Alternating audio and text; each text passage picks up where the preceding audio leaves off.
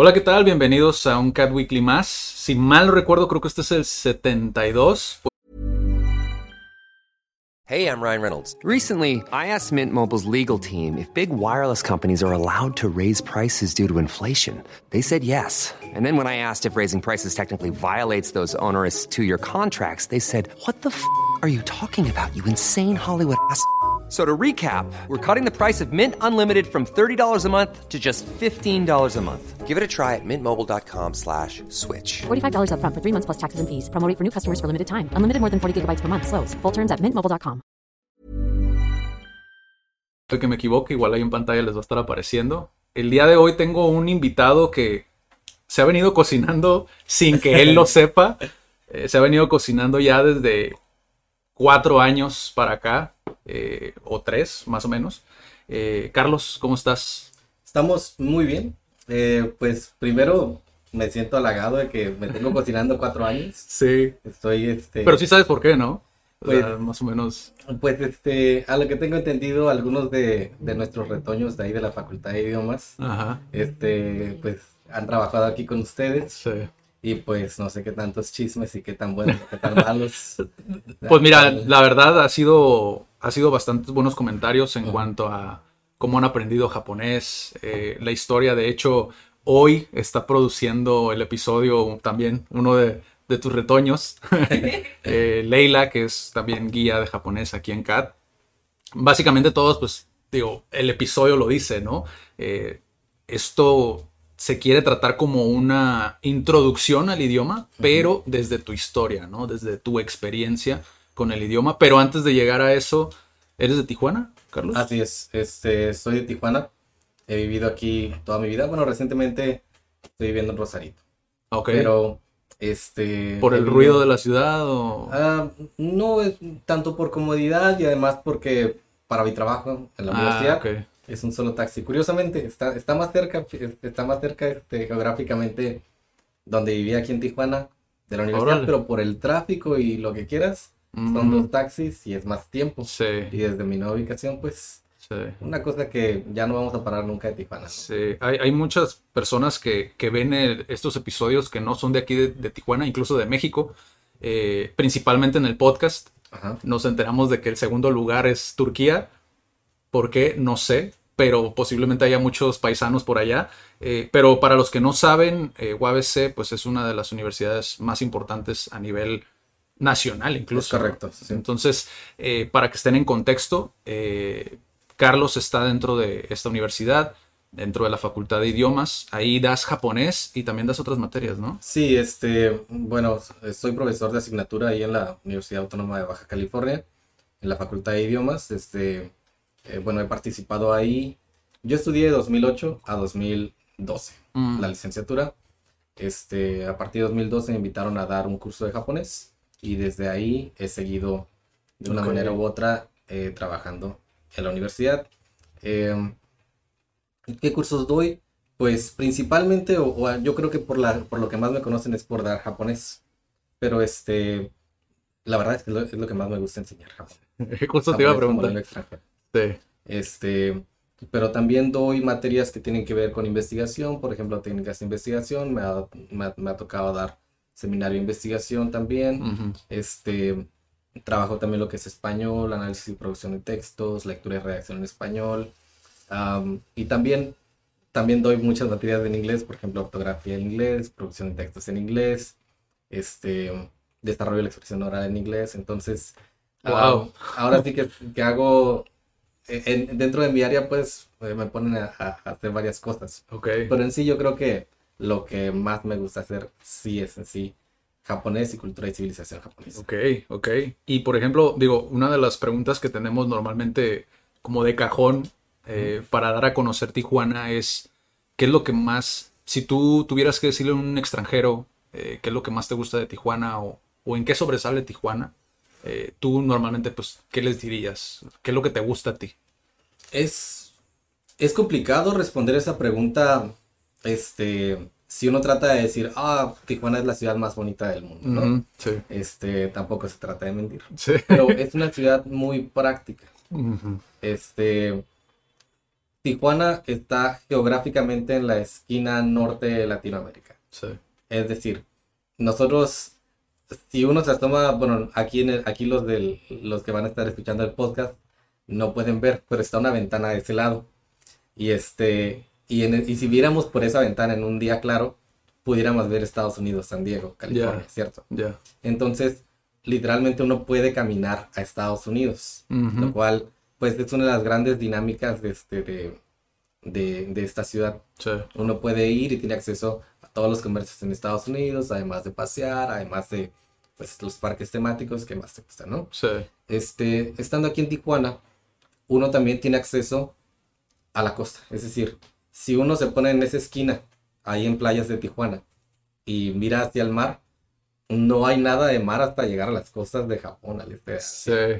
Eh, entonces, el acceso al mar es un atractivo, al menos para mí es un atractivo. Tal vez la playa no es la más bonita, Sí. pero tenemos Rosarito, que es la ciudad este, vecina de Tijuana, que no es, no es grande a comparación de lo que es Tijuana, que es más una zona, digamos, metropolitana, con grandes edificios. Esto no lo vemos en Rosarito, vemos una zona costera este, más rural y pues más tranquila, yo creo. Entonces, eh, tiene muchos lugares para comer en general. Quizá el atractivo más famoso que escuchamos eh, de Tijuana eh, son los tacos. Los Sí. tacos, había escuchado que los tacos de la especial, que por cierto los tienes aquí abajo, Sí, están de este Ajá, lado. para acá. Sí. este, son de los, son, son icónicos. Sí. Y, y la verdad es que a mí también me gustan mucho. Sí. No sé si ustedes han tenido oportunidad, pero Sí. eh, tacos al vapor, muy buenos. Y así como eso, hay mucha gastronomía en Tijuana. Y si no les gusta la gastronomía de Tijuana, este, igual podemos ir a alguna de las ciudades vecinas. Está un poco más al sur, Ensenada, tenemos las langostas, etcétera. Luego tenemos este, hacia el este, pues tenemos Tecate, tenemos el pan y varios restaurantes muy buenos también ahí, tanto Sí. de carnes, hamburguesas, etcétera. Es decir, para responder esa pregunta de Sí, hay ¿Qué es lo más, qué es lo, qué es lo que más nos gusta de Tijuana? Sí. Es una ciudad muy pragmática, muy práctica en muchos sentidos, Sí. que nos da acceso a muchas cosas. Otra cosa que mucha gente tal vez no valora mucho es que si alguien vive en México y quiere viajar, digamos, a otros países, por lo general va al aeropuerto de la Ciudad de México, ¿no? Y de ahí va hacia otros lugares o es caro viajar internacionalmente desde México. Uno cruza caminando la frontera y el precio se reduce a un tercio. Sí. O, o también otra de las ventajas que, que tuve oportunidad de ver, gracias a Leila, tuve oportunidad de ver algunas de las, de las, de las conferencias que tuviste oportunidad de, de ser ponente. Y mencionabas el JPLT, ¿no? No, El JLPT. JLPT, sí, siempre confundo ahí la L con la P.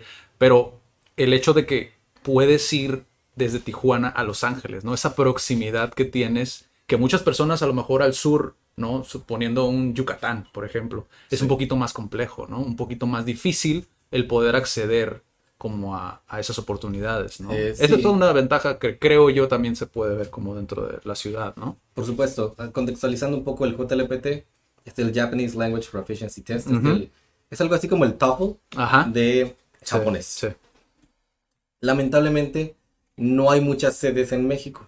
sí. Eh, está en Salamanca, está en Ciudad de México, creo que está en Monterrey. Recientemente hay creo que uno en Campeche. Y este, y para de contar. Ah, sí hay, hay más al sur. Sí. Ah, ok. Pero están, de todas maneras, son distantes, así, están Sí. muy lejos. Y en el norte del país no tenemos. Ok. Entonces, ¿qué pasa cuando alguien de aquí quiere certificar su conocimiento del idioma japonés? La verdad es que hemos mandado muchachos a la Ciudad de México a presentarlo. Y pues representa un gasto y representa Sí. el riesgo de a ver si llegas al puntaje o no. Sí. Es decir, es una preparación exigente y que pues requiere ese traslado, esa inversión. En cambio, aquí en Tijuana, la proximidad que tenemos con Los Ángeles es que en Los Ángeles está el, eh, Los Ángeles, California, está este, el- una universidad, la Universidad de California, y ahí tienen el examen. Sí. Entonces, eh, antes de la pandemia, cada año, cada dos años, eh, juntábamos a los muchachos, nos los llevamos este, extraoficialmente Sí. en carro y a presentar el, a presentar el Ahorita ya, ahorita ya todavía no están disponibles o no Ah, sabes, no, hasta, no el año, todavía. hasta el año, hasta- es que es en diciembre, el primer domingo de diciembre, siempre Ah, es, solo ok. es una fecha al año, Ok, por eso ok. es más complicado, Sí. no es como el TOEFL que puedes ir a buscarlo en una ciudad. Sí. Entonces, Este. ¿Sabes este a qué se debe eso?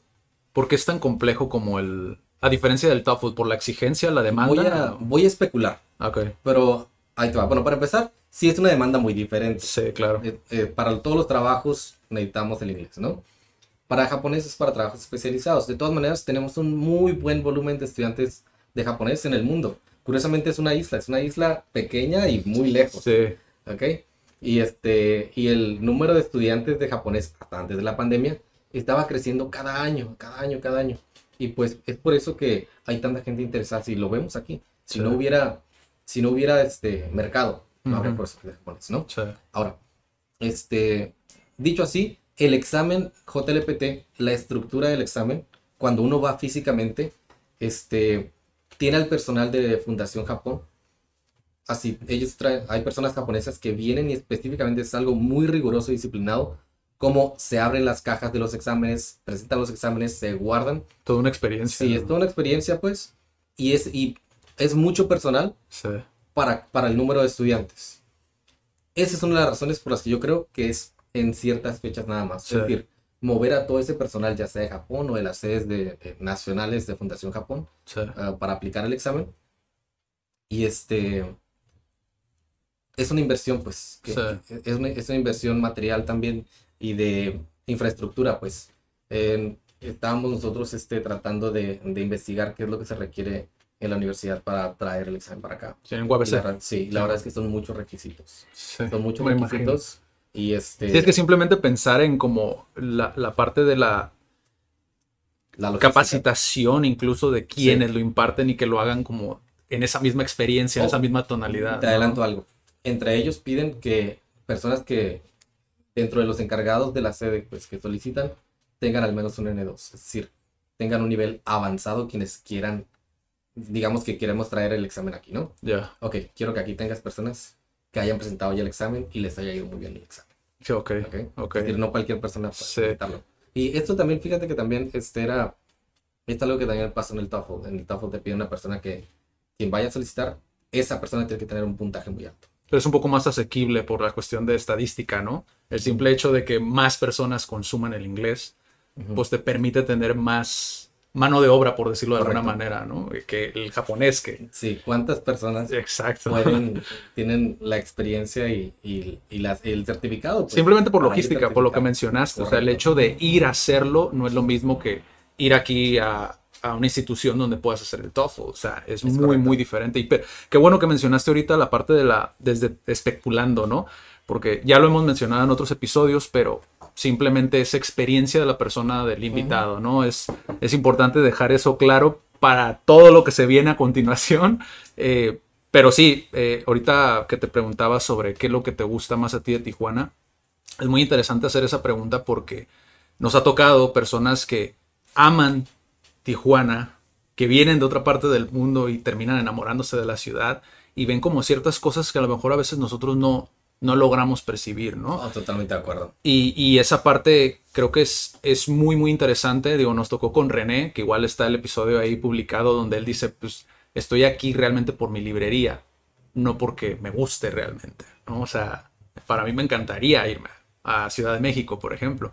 Y digo, es bueno tener esa, tener esa opinión ahí, ¿no? Para entender y ver que no todas las personas pues van a estar enamorados de la ciudad, siempre y cuando ver las oportunidades que te puede llegar a brindar, ¿no?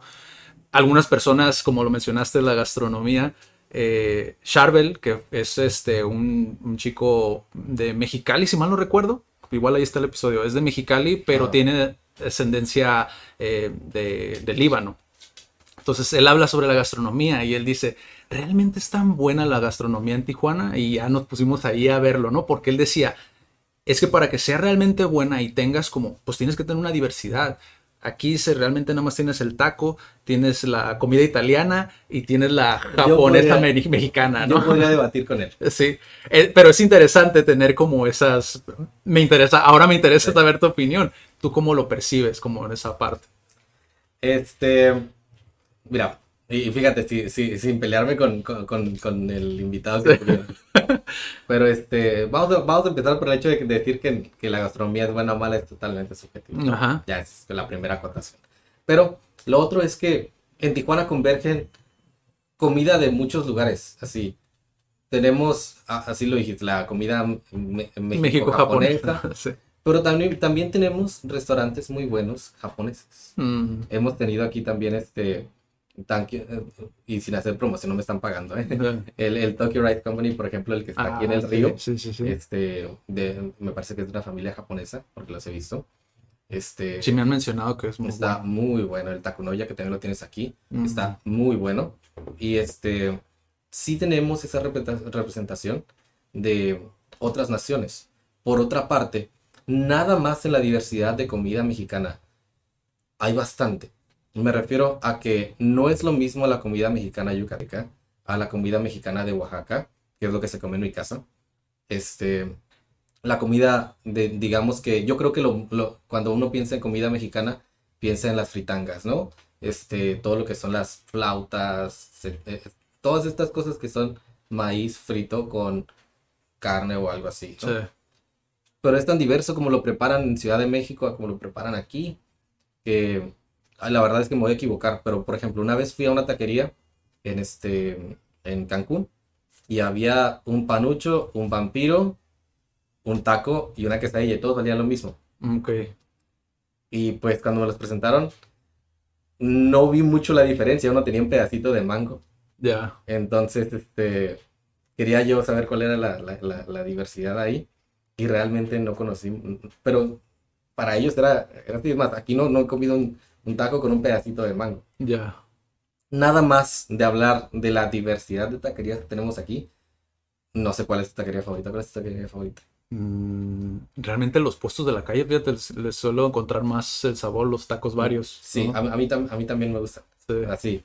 Pero incluso si te preguntara cuáles son los mejores tacos de adobada aquí en Tijuana, pues no sé, es una búsqueda en la que he estado 30 años. Sí. Este, en la Independencia están unos de los mejores tacos de, de, de adobada y deben tener ahí al menos unos 35 años. Sí. Eh, tacos de pescado, por ejemplo, los mariscos Titos tienen una tradición de que 20, 30 años, quizá más, si no me equivoco, pero es en toda mi vida que lo recuerdo. Sí.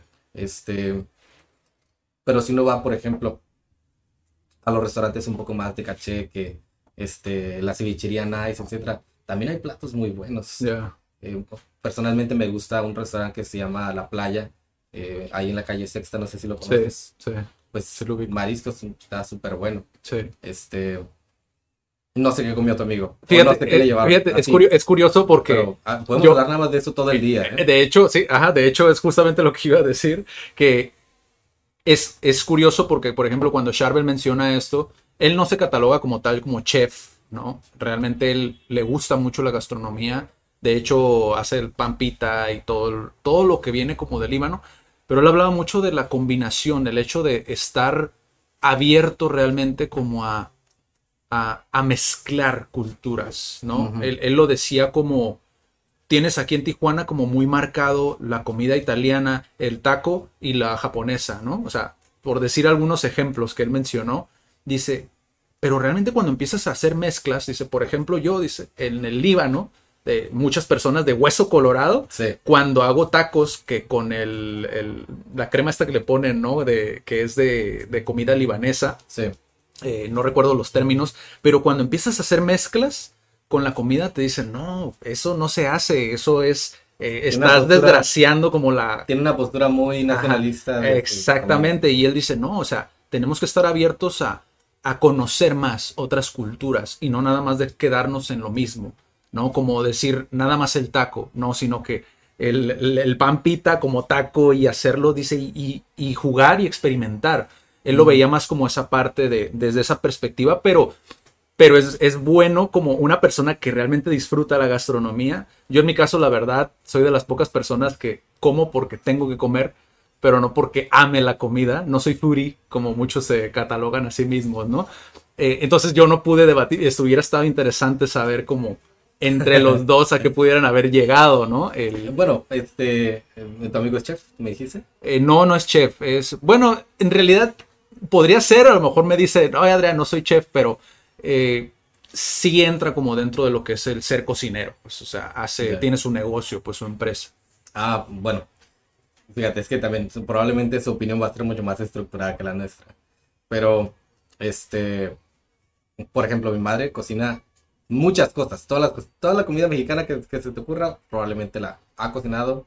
Y pues yo me he criado con, Ya. con esa idea de esta es comida, todas las verduras. Sí. Una vez, una vez conté la variedad de chiles que había en mi casa y había unas 20 variedades de chiles. Y ella decía que los usaba todos. Que chile piquín, chile habanero, eh, chile ancho y todos los chiles secos. Es decir, y eso no es como que extraño dentro de la cocina mexicana. Si uno va a la, a la cocina de, de una señora, una familia tradicional mexicana, por lo general así es la cocina. Sí. Es decir, son muchas, es, es mucha la variedad de cosas que se pueden hacer. Sí. Eh, yo no soy, yo no soy experto en comida, pero últimamente me gusta mucho cocinar.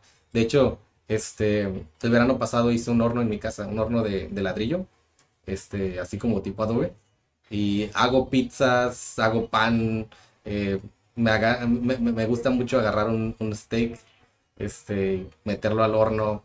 Y lo mismo tengo dos asadores porque en mi casa siempre hay algo así. Sí. La disca, que yo, la disca creo, creo que es, es más como de Nayarit, Sinaloa, todo eso. No sé, yo me imagino, ¿no? Sí. Y pues mariscos. Es decir, hay tela de dónde cortar. Pero Sí. podemos dedicarnos a hablar de la comida. Es interesante. Igual aquí ya salió el clip de hablando de gastronomía con un sensei de japonés. Entonces está interesante, ¿no? Como te digo, conocer, es lo que te decía antes del podcast, ¿no? Que Sí. en ocasiones agarras por una vertiente y ahí te puedes ir todo, todo un episodio y, y es lo interesante, es la magia del podcast, yo así lo digo, ¿no? Eh, tú, eh, yo sé que, digo, pues eres sensei, eh, también das clases de inglés, no, eh, estás dentro de lo que es el, el mundo del inglés también, ¿no? Sí, Entonces, sí, me llama mucho la atención porque no sé si lo has compartido tanto como el del japonés. ¿Cómo fue que aprendiste inglés? ¿Cómo fue tu, tu, tu iniciación con el inglés? ¿Fue como muchos de los niños tijuanenses que veían televisión y... Sí, fue así, Exactamente. similar. Sí, la verdad es que una cosa que también mucha gente, pues si se escucha el podcast en otras partes del país o del mundo, Ajá. es que por la cercanía de la frontera, mi familia iba a Estados Unidos al Meet, como muchas familias tijuanenses, cada fin de semana, Sí. una vez al mes, etcétera. Y pues uno pasivamente va, este, va aprendiendo palabras, al menos rodeándose de, Sí. de, de lo que es el inglés. Eh, eventualmente, pues, fíjate, no sé, yo, este, este ejemplo tal vez lo puedo explicar un poco mejor. Yo era muy fan de las Tortugas Ninja, de los Power Rangers, del Captain Planet, del el Capitán Ajá, sí, ¿te tocó? ¿Te sí. tocó- te tocó verlos? Bueno, pues para los que no los conocen eran caricaturas de los 90. Sí. Yo no, yo recuerdo verlos mucho. Los veía en el canal 6. Yo no sabía que el canal 6 estaba en inglés. Ok. Así, sí. prendía la tele, me ponía a verla. Sí, sí, sí. Y yo recuerdo que les entendía, sabía que se trataba la historia y todo. Pero vuelvo a verlas así como que los flashbacks. Sí. O, o busca uno en internet los videos. Nunca estuvieron en español. Lo mismo las películas de Disney. Este, mi mamá las compraba en VHS. Y yo creo que las debe tener ahí todavía. Este. No estaban en español. Ujú. Y pues uno las ve y pasivamente va aprendiendo mucho del inglés. En las escuelas en las que estuve nos dieron clases de inglés también. Pero yo creo que esa es la base, no solo de mi caso, sino de, como decías, de la gran parte de tijuanenses que ¿Tú, tú hasta qué edad eh, te diste cuenta como que manejabas el inglés de una mejor manera? Te, te comento por esto, porque para mí lo que fue, primaria no me dieron inglés, pero lo que fue secundaria y preparatoria para mí era, las clases de inglés siempre fueron como mi recreo, ¿no? O sea, donde no, o sea, no había realmente como un, como una, algo que me demandara, ¿sabes? Como el esfuerzo. ¿Te pasó algo así o, o tú fuiste de, de los que también era como, y la clase de inglés? ¿no?" Este, fíjate que ahorita mencionaste el caso de que la clase de inglés era tu recreo. Quizá porque si uno explora algunas teorías del, de- del aprendizaje de lenguas, Ajá, hay una gran parte del periodo del aprendizaje de lenguas en el que uno está en silencio. ok. en el que no habla. Cuando uno tiene al estudiante y le enseña mucho un idioma y llega al punto en el que, en el, que el estudiante dice, te entiendo, pero no puedo hablar. Ah, Ok. Y este es un periodo natural en el aprendizaje de lenguas.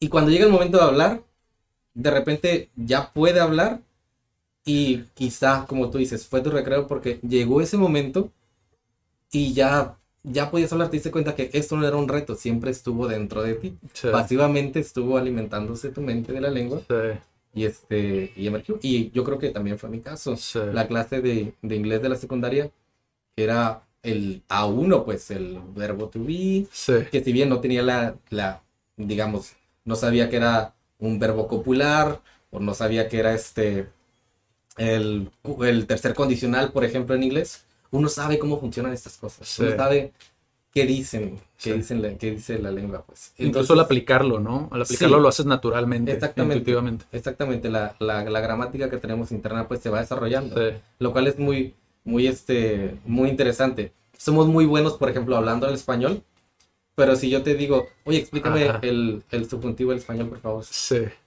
Eso, eso aprendí, Mm. fíjate, con Daniela cuando empezamos a, a dar clases de español a extranjeros, que ella me platicaba, yo no lo entendía, yo era como, ¿cómo? Yo no estudié docencia, ¿no? Sí. Pero tiene mucha lógica, es como el que sepas un idioma no te hace bueno enseñando el idioma. Ah, esa es una, es- ese es, ese es un, un, este, un hecho bien importante en, en el mundo de enseñanza de lenguas. Sí, y, y esa, esa parte, yo por ejemplo, lo he dicho creo en algún otro episodio, pero por ejemplo en mi caso, el, el aprender a leerlo creo que se me fortaleció mucho la gramática, porque antes los, los videojuegos de Super Nintendo, por ejemplo, pues no venían traducidos. O sea, Final Correcto. Fantasy que tiene mucho texto y que tienes que saber lo que estás haciendo ¿Cuál para poder llegar.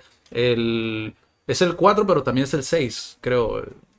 No sé bien ahí cómo está el, el número, ¿no? Pero yo recuerdo vividamente el, si yo quiero pasar de esta parte, tengo que saber saberlo. qué es lo que me está diciendo este mono, ¿no? Entonces es como la gamificación de la enseñanza, ¿no? Sí, Que para mí es algo muy interesante, ¿no? Como lo hace Duolingo, por ejemplo.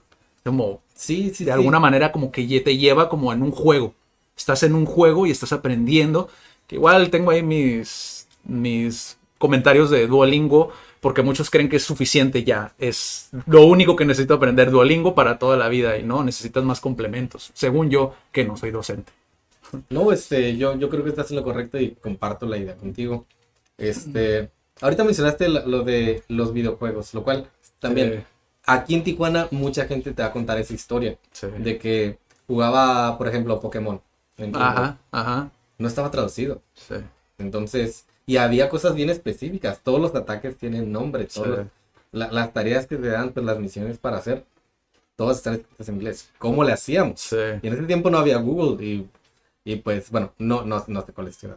Sí. Pero, pero, es, es que este, yo, no yo- había Google. Es que yo tuve un hermano, yo tengo un hermano, tuve hoy, eh, tengo un hermano que es seis, tengo un hermano que es seis, más, seis años más grande que yo. Entonces, por ejemplo, el Final Fantasy este que te digo, yo lo, lo, lo adquirí de él, ¿sabes? Como de verlo y me gustaba. Por ejemplo, yo no fui un niño Game Boy. A mí me gustaban ya los juegos ya directamente en consola, nada Sí. más por mi hermano. Entonces es como, me ayudó de cierta manera, pero son, creo que son esas variantes que le pueden servir, que pasar a muchas personas. Por ejemplo, otra variante que me pasó a mí es el, el que desgraciadamente mis abuelos estuvieron enfermos. Yo todo el tiempo que estuve en esa edad donde absorbes el idioma muy rápido, entonces me la pasaba mucho en hospitales Sí. y de escuchar a la gente en Estados Unidos todo el tiempo, a mi papá hablando inglés, lo vas adquiriendo, como que lo vas adquiriendo. Entonces cuando llego a la escuela pasa eso que tú mencionaste, o sea, ya como que traes toda esa experiencia y pues dices, "Oh, esto yo ya lo vi de manera práctica, yo ya lo entiendo, entiendo lo que me estás diciendo, entonces como que no había un reto realmente. Pero volviendo a, tu, a tu caso en particular, tú cuando ya llegaste a la universidad, tú ya tenías un nivel, digo, sé más o menos tu, tu experiencia, tu historia con el japonés. Ya por ahí me comentaron un poquito, me spoilearon un poquito de cómo fue y que lo obtuviste a muy corta edad. Pero específicamente con el inglés, ¿tú cómo sentiste que te ayudó para abrirte camino como dentro de la docencia? O profesionalmente, a lo mejor antes de la docencia fue otra cosa. Este, yo creo que en mi caso, en el caso del inglés, pues, es algo que ha sido parte de mí, pues, por, pues, desde, desde que era pequeño. Yo no, yo no soy nativo, nativo hablante del inglés, pero, este, fui, este, la historia que ya te conté, pues, pasivamente uno va aprendiendo el idioma, se da cuenta de que el inglés que enseñan en secundaria y en preparatoria es nivel A1 o A2, y yo estimo que yo tendría un nivel B1, B2. Ok. Eh, no sé, casi todos los productos los consumía en inglés, tanto música como libros, eh, internet, videojuegos, todo esto lo, lo- lo consumía yo en inglés. Y pues cuando uno va a entrar, cuando uno aspira a entrar a la facultad de idiomas, a uno le piden no solo el examen de conocimiento psicométrico, lo que piden en todas las universidades, sino que en el, en el caso de esta universidad piden que tengas un buen nivel de inglés. Ujú. Entonces te hacen una prueba y te hacen una entrevista. Es decir, una prueba tipo TOEFL y una entrevista en la que van a interactuar contigo para ver si este- eres apto. Sí. Entonces yo creo que ahí te puedes dar cuenta que tu nivel de inglés es superior al promedio. Ya. Y te lo puedo decir porque hay mucha gente que no, que, tiene, que pasa muy bien el examen de conocimientos, pero no pasa el examen de inglés. Así, esta historia de los que tratan de entrar a la facultad de idiomas Sí. es, es común. Sí. Ahora, cuando yo entro a la, a la universidad con mi nivel de inglés, digamos que yo pudiera contestarte una llamada telefónica, pudiera hablar con mis familiares, pudiera presentarme, tal vez este, tener una entrevista laboral sencilla, si quisiera trabajar en Walmart o en algo así.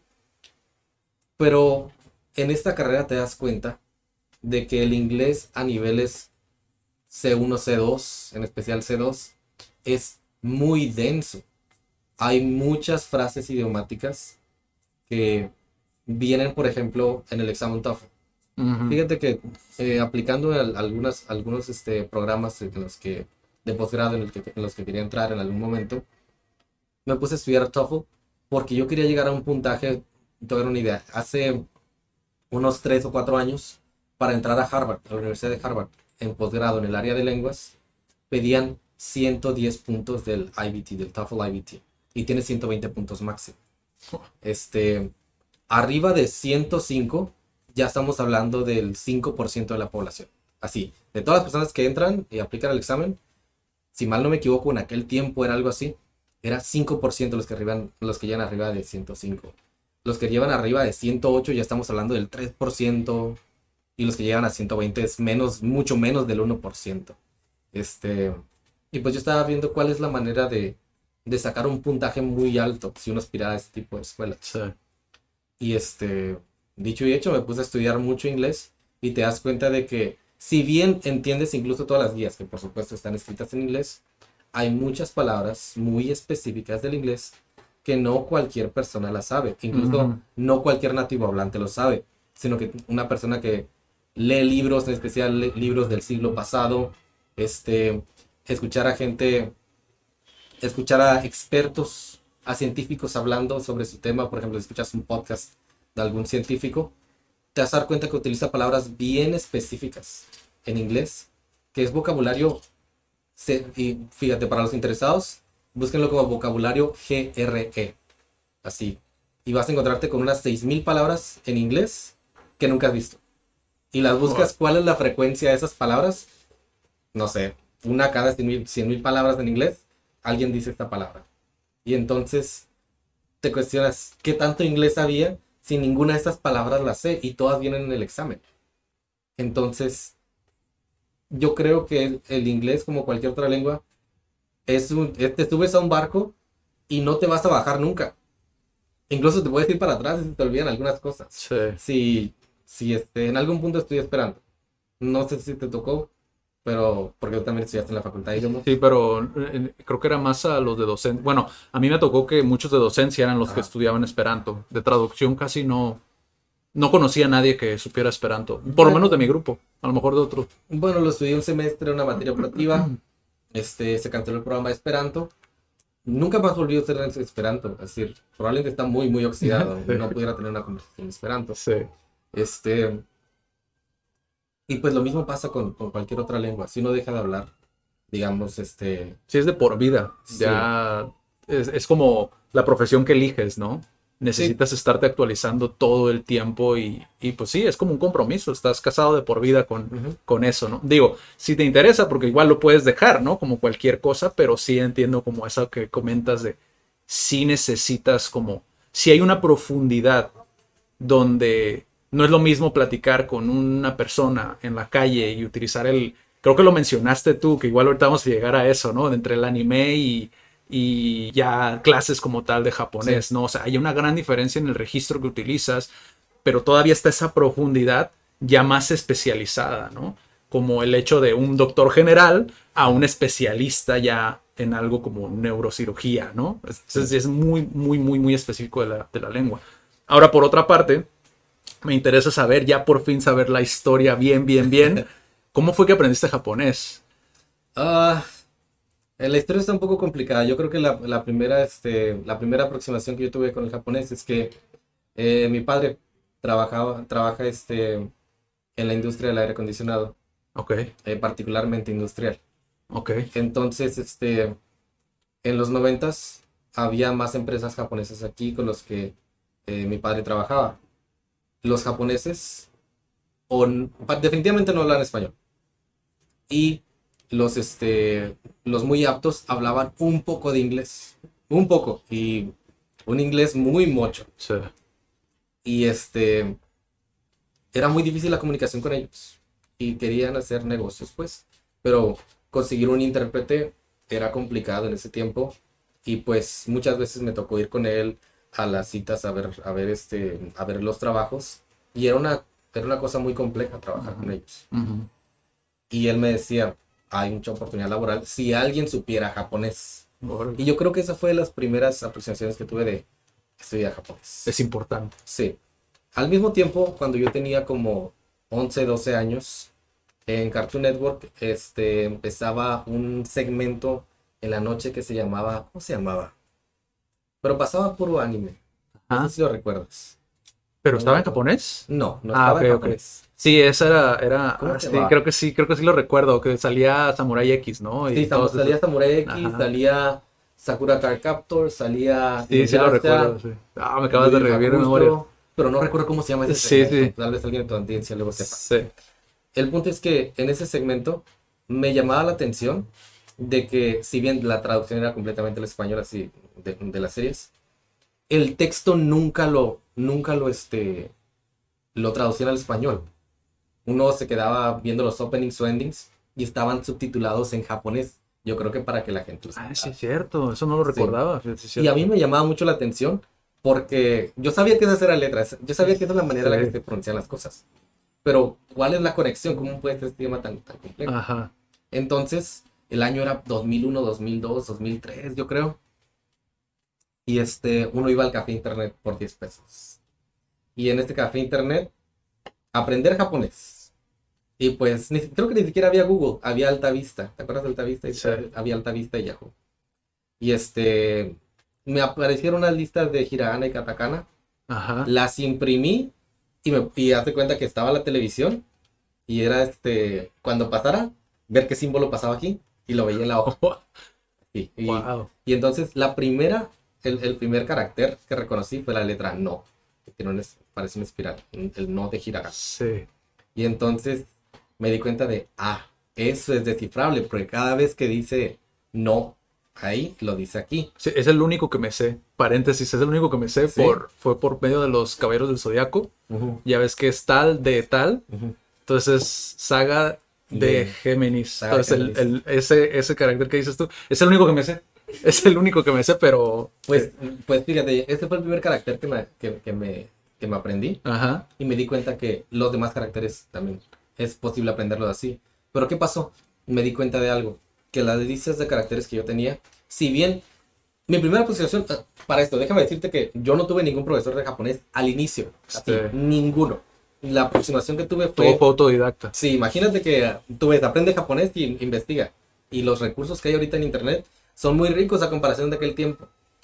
Entonces, este, me di cuenta de que unos de los caracteres que estaban ahí estaban muy complejos y no aparecían en las listas. No se parecían ni siquiera. Estaban muy elaborados. Entonces me puse a investigar y había una tercer variedad de caracteres que eran los kanji. Los caracteres. El coco, el coco. El coco de muchos. Sí, sí, sí, el, el- el- el coco de muchos. Y lo sé porque no porque sepa japonés, sino porque me han dicho, digo, mi Sí. experiencia nada más de ver desde el exterior, desde la superficie, la, la apreciación que se da, se ve normalmente es que es desafiante para muchos porque a final de cuentas es eso que mencionas, ¿no? De cómo, cómo, cómo lo vas estructurando, pero ahorita llegamos a eso. Entonces, ¿viste la parte esta de los caracteres y, y qué pasó Pues, después? Me di cuenta de que requería una inversión muy grande aprenderse estos otros caracteres, el kanji. Eh, sin ninguna instrucción, sin ninguna orientación, me aprendí el de fuego, el de montaña, pero no sabía qué pas cómo contextualmente funcionaban todas las cosas. No sabía nada de estructura gramatical, no sabía nada de vocabulario, no sabía tiempos verbales, no sabía adjetivos, nada. Sí. Nada más estaba viendo eso. Entonces digo, ok, quiero saber qué dicen las canciones, porque están en japonés. Y yo sé que son estos caracteres, y yo sé que esos caracteres no los sé. ¿Cuál es el siguiente paso? Ajá. El siguiente paso fue que este, dije, esta canción, esta canción la voy a buscar, ¿qué significa? Ajá. Y había un sitio de internet, eh, fíjate, era como eh, grupos T1 MSN o grupos Messenger, no sé si te acuerdas que había una página así. Sí. Y alguien, alguien muy, muy vivo, Sí, con los puso foros, la letra, ¿no? Foros, foros. sí, eran foros, puso la letra paralela de una canción y la puso en, la puso en español. Pero no puso obviamente correspondencia gramatical ni nada, nada más. Esto es lo que dice la canción. Créeme. Entonces- fuente de los Sí, deseos, ¿no? sí, fuente de los deseos. Y entonces ponte a identificar cuál palabra es cuál y cuál. Busca la lógica, pues. Sí. Hubo canciones que escuché 100 veces, 200, 300, 400 veces. Wow. Así fui aprendiendo japonés. ¿Qué edad tenías? Unos 11, 12, 13. Wow. Obviamente también no tenía con quién practicarlo. Así. No, no conocía a nadie con el interés. Y no sé si te, no sé si lo recuerdas. Pero ahorita todo el mundo es otaku. Todo el mundo ve anime. Ajá. Este, en el dos, a inicios del 2000 era algo que tenías que mantenerte en silencio. Sí, hay mucha gente que no le gusta decir como que uno de sus intereses es el anime, que Sí. es justamente algo que mencionaste también en estas, las pláticas que, que pude, tuve oportunidad de ver gracias a Leila, y, y que yo, por ejemplo, yo no sabía que consumía anime de niño, porque lo que es Dragon Ball, lo que es Pokémon, como que no lo asocias hacia eso, o sea, lo ves como caricatura, ¿no? Pero no lo asocias a que sigue siendo anime. ¿Y sabías que Pokémon está inspirado en este en el mundo japonés de- de- del autor? Así. Se trata de toda la ambientación que ves se trata precisamente de cómo es cómo era el mundo de Japón a su alrededor. La aventura de ir buscando insectos porque es un es un pasatiempo ir atrapando insectos, coleccionándolos, pues. Órale. Es decir, es, es un tema muy amplio también, Ajá, pero sí. pero sí, eso es, es pues así era. Y pues eh, así digamos que llegó el tiempo en el que me di cuenta de que habían, yo creo que una de las primeras, este, de, las, de, los primeros momentos, así que di- dije así, pum, se me prendió un foco, fue que entre las palabras utilizaban caracteres. Así, así como dijiste ahorita, que este, Atena no Seinto. Así, esta no, estaba entre Atena y entre Seinto. Seinto, pues que es santo, y Atena, que es Atena, que es la no. Entonces, Ya. santos de Atena o, o caballero de Atena, ¿no? Ya. Esa de, esa preposición, nos, ya me decía algo de que si esto ocurre con otras letras, significa que hay- entre las palabras tiene que haber algo que aprendería después, se llamarían partículas, partículas gramaticales. Órale. Y esas partículas gramaticales tendrían la posición de preposiciones que no tenían en español. Por cierto, la mayoría de las personas, y yo en ese tiempo no estaba seguro que era una preposición en español. este, pero sabía que esta era la estructura del japonés. Y me interesó mucho porque si el japonés necesitaba una conexión entre palabras, eso significaba que uno puede ver un texto y tal vez no saber qué dice, pero saber la relación que hay sintáctica entre una palabra y otra. Sí. Sí, armas como el rompecabezas Sí, tú es mismo, un ¿no? rompecabezas. pues. Sí. Para cuando entré a la, a la preparatoria, mi preparatoria, me metí a esa preparatoria porque daba clases de japonés. Y entonces, este, tuve algunos profesores, este, eh, que, que después conocí mejor. eh, y pues respondieron varias de mis dudas en cuanto a la estructura gramatical, etcétera. Para este entonces, cuando acudiste a los profesores, Yo ¿tú más o 16. menos cuánto japonés sabías? Yo creo que estaba lejos de hablarte una palabra en japonés más allá de los saludos de Ohio gozaimasu Ok, eh, y cosas así. ok. Pero Seguías en el N5, por decirlo de alguna manera. No, es, es más, ni siquiera, ni siquiera llegaba a N5. Ok, N, N6 ok. cero. Ok. Ok. Pero, pero al menos sabía, al menos, Sí.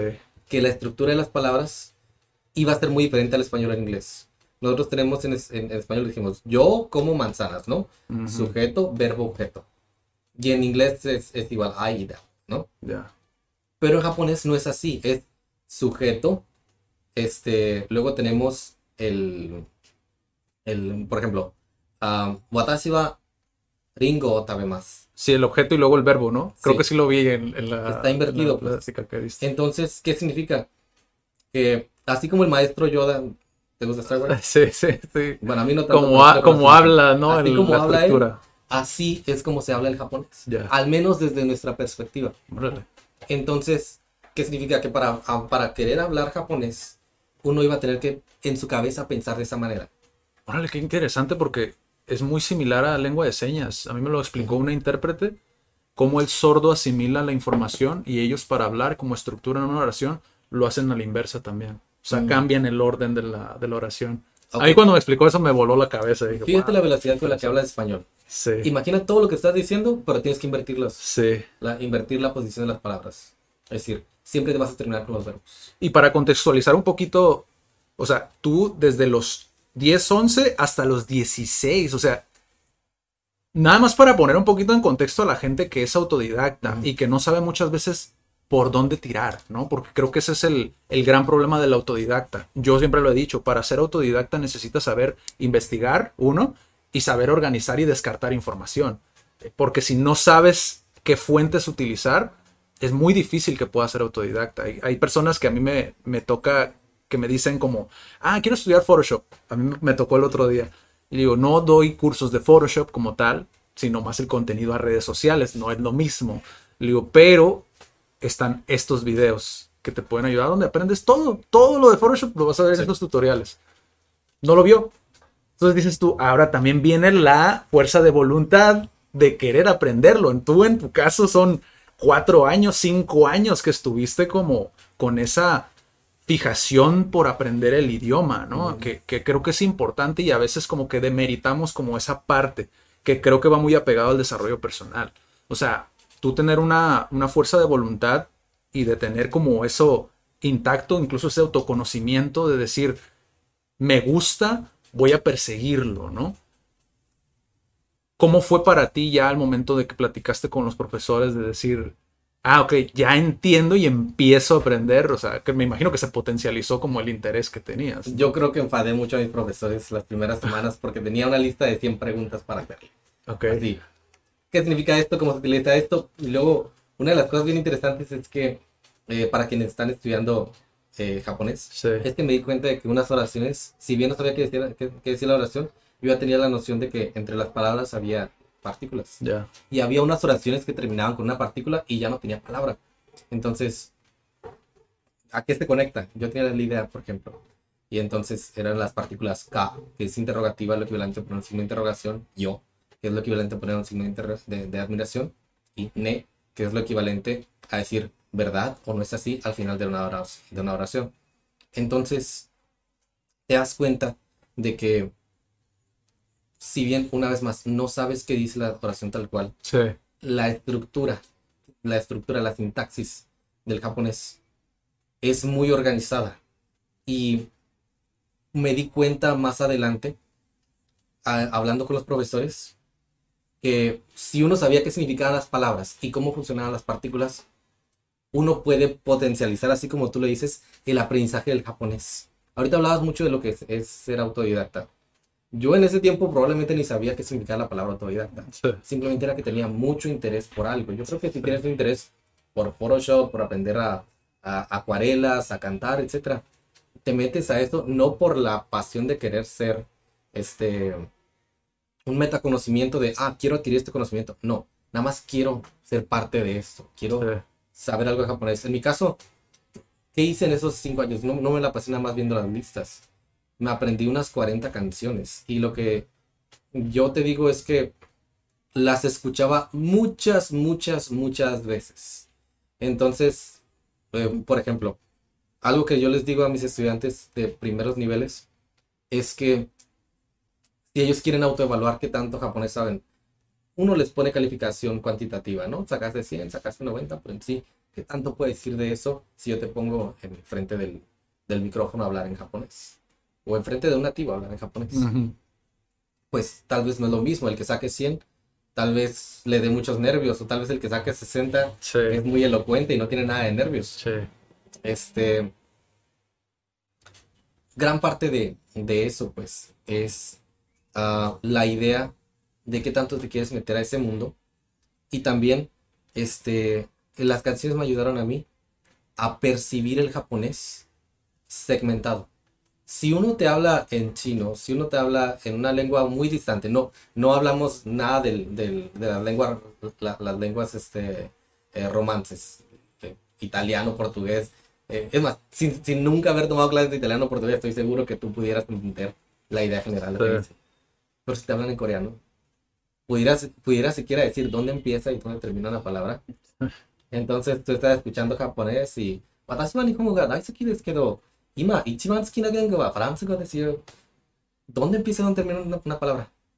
No sabemos dónde empieza y Sí. dónde termina una palabra si no tenemos esa sensibilidad en el oído para, el- para, para ese idioma. Las canciones me ayudaron mucho a ello, a entender, a acostumbrarme a que hay sonidos en japonés así, así, así. Aquí termina una oración, aquí termina una palabra. Y eso requirió cientos de horas, así, cientos de horas. Horas que disfruté. No hice nada obligado, una vez más no tuve un profesor atrás. Pero cuando tuve un profesor, me hablaba pues, y hablaba incluso más lento que las canciones. Yo creo que una, un indicador de que uno está progresando en una lengua es que cuando le hablan, ya no escucha un bloque de sonido de ching chao, ching chao, ching chao, sino que escucha más lento. Ajá. Y fíjate, algo bien interesante que me pasó. Tuve la fortuna este, de que a los 16, 17, fui a Japón por primera vez. Mis profesores, en, es, en ese tiempo, un, este, un nativo japonés, me decía que yo ya tenía un buen nivel de japonés, al menos para sobrevivir en Japón. Y pues yo estaba, yo hablaba con él de vez en cuando, practicaba en el salón de clases, pero pasa algo cuando yo me bajo del avión. Escucho a las personas, no les entiendo. Y pasan horas y no entiendo, no entiendo qué es lo que están diciendo. ¿Qué es lo que está pasando? El, la manera en la que me hablaba mi profesor era naturalmente más despacio y es algo que todos los profesores tenemos que cuidar. Ya. Tiene que ser suficientemente natural para poder pasar al mundo real, pero lo suficientemente sencillo para que no se abrume el estudiante. Entonces, yo me abrumé el primer día. Estaba en Japón, escuchaba a las personas a mi alrededor, no entendía lo que decían. Así. Era como si hablaran otro idioma. Sí. Pero pasó otro día y, em- y los empecé a escuchar como que hablaban más lento. Y al siguiente día más y más y más. Yo creo que para el cuarto día ya estaba hablando, ya estaba hablando con la gente de las tiendas. Sí. Y se acostumbra el oído. Sí. Y este, he ido a Japón tres veces. Y cada vez que voy, siempre voy por una semana nada más. Tanto por trabajo como porque no está tan barato. Pero lo- lo- luego incluso podemos hablar sobre ello. Sí. Porque si hay, si hay este, si hay- bueno, no es tan caro. pues. Y la última vez que fuiste, esta última vez que fuiste, ¿hace cuánto fue? Fue en 2000, ¿cuándo salió la película de Kimi no Nawa? Salió, salió como en 2018. No, ok. 2018. 2018. ¿Cómo te fue? ¿Cómo te sentiste? Salió, salió, salió ese año y yo fui ese año a, a Japón. Esa es mi referencia temporal. Ajá. 16. Pero ¿cómo te, No, ¿cómo te sentiste 2012. cuando de la primera vez que fuiste a esta última como el ya obviamente ¿Qué tan seguido, pregunta, qué tan Ajá. seguido vas a, San Diego? uf, ya tengo un año y medio Bueno, más o menos que no voy, sí, por la pandemia. Pero si casi vas- iba si- casi dos meses. Si tú vas, te da miedo hablar con la gente, No, te pierdes. no, bueno, sí, entiendo, ¿Sí? entiendo a qué te a qué te refieres, ¿no? Como no no no te ya no te impone tanto como te imponía No, no, este, vez, ¿no?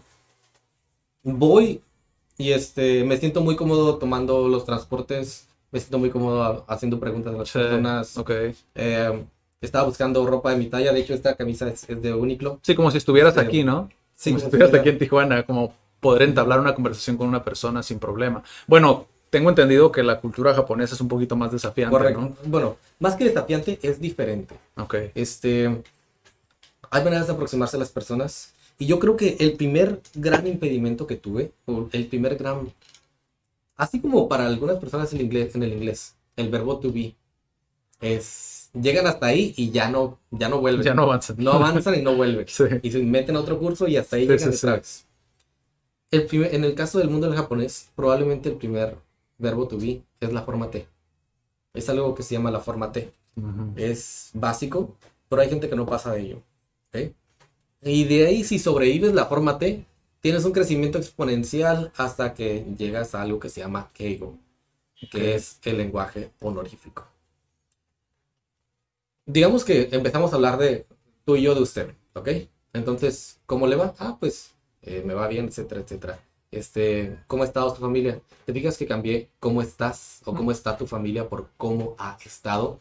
Tuvo una variación morfológica, gramática, incluso de tiempos verbales, este, está un poco diferente, Sí. ¿no?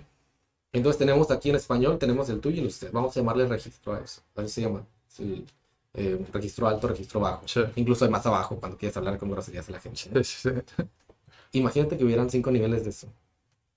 Hay usted, super usted, gran Dios usted, tú y algo más abajo que tú. Pues tienes que pasearte por esos niveles. Por lo general, en, cuando uno enseña japonés, enseña por ahí del nivel medio eh, o medio superior. Que es el neutro, por decirlo de Sí. alguna manera, ¿no? Más que neutro, formal. Ok. Se- la expectativa cultural es que la gente al menos hable formal. Si no sabes cómo dirigirte a las personas, no les hables de tú, les hablas de usted. I'm Sandra, and I'm just the professional your small business was looking for. But you didn't hire me because you didn't use LinkedIn jobs. LinkedIn has professionals you can't find anywhere else, including those who aren't actively looking for a new job but might be open to the perfect role, like me. In a given month, over 70% of LinkedIn users don't visit other leading job sites. So if you're not looking on LinkedIn, you'll miss out on great candidates like Sandra. Start hiring professionals like a professional. Post your free job on linkedin.com/people today. Spring is my favorite time to start a new workout routine. With the weather warming up, it feels easier to get into the rhythm of things. Whether you have 20 minutes or an hour for a Pilates class or outdoor guided walk, Peloton has everything you need to help you get going. Get a head start on summer with Peloton at onepeloton.com. Pero hay otros ustedes, así hay otros niveles de usted. Sí, porque aparte está la parte de que sí hacen diferencia entre un nativo y un turista, ¿no? Que es como te dejo pasar varias cosas porque pues sé que no eres de aquí, ¿no? Vamos a decir que hasta ahí llega el N4, Ok. el N4, el N5, N4, que es por lo general a donde llegan los cursos de japonés, al menos en esta ciudad. Este, nuestros mejores estudiantes, algunos de tus profesores, incluso tien- pues, avanzan más. avanzan más hasta nivel, digamos, N3, donde tienen un mayor dominio de eso y, este, y pueden hablarte en usted o incluso pueden dirigirse a una entrevista. eh, en una entrevista hablas de manera más formal que, Ya. que- que lo formal. Lo único que se me ocurre así, que lo puedes comparar, ese es el lenguaje legal en, en español. Ok. Si tú ves un contrato, está Ya. escrito de una manera súper formal y súper específica. Nadie habla así. En japonés sí, y solo en ciertos contextos. Ese fue el primer tope que yo tuve. Mis clases, como te digo, nada más llegaron hasta ahí. Y el que digo, aviéntatelo tú solo y no vas a el, el lenguaje formal, pues. Y por otra parte, no tengo con quién practicarlo, no tengo realmente un lugar o a quién dirigirme de esa manera. Entonces, digamos que ¿no? sí, y tú puedes este, aventurarte, puedes sobrevivir muy bien con un N4. Con un N4 ya puedes hacer muchas cosas. Puedes viajar Sí. cómodamente a Japón y pedir ayuda, Sí. pedir comida también, todo, todo eso. Sí. Y después, Pero- después de, después de haber eh, podido como eh, saciar como esas dudas que tenías del idioma con, con tus profesores, porque ahorita mencionabas lo de, ser autodidacta, autodidacta, ¿no? Creo que tu caso es, es muy especial en el sentido de que desde tu padre tuviste esa importancia, ¿no? Como Sí, tuviste esa piedra angular, por decirlo de alguna manera, ¿no? Y aparte, tú entraste al idioma por medio del interés. Yo creo que igual, vuelvo a decirlo, para un disclaimer, ¿no? Para quitarme de responsabilidad, deslinde de responsabilidad, no soy docente, pero yo creo que sí, aparte de que dentro de la crianza parental, el, el tú in- incluir como esa, pues sí, tener esa inclusión, por decirlo de alguna manera, como diferentes culturas o diferentes maneras de pensar, eh, como en este caso el japonés era algo importante, y después de eso lo llevas al entretenimiento, como fue tu caso, un interés, algo que que, que se vuelva como una obsesión, porque yo ya tengo esto en- eh, atrás de mi mente, yo ya tengo que el japonés es algo importante. Si a eso le sumo, que es algo, yo, yo veo el japonés y digo, es que esto tiene todo el sentido del mundo porque le gusta a la gente.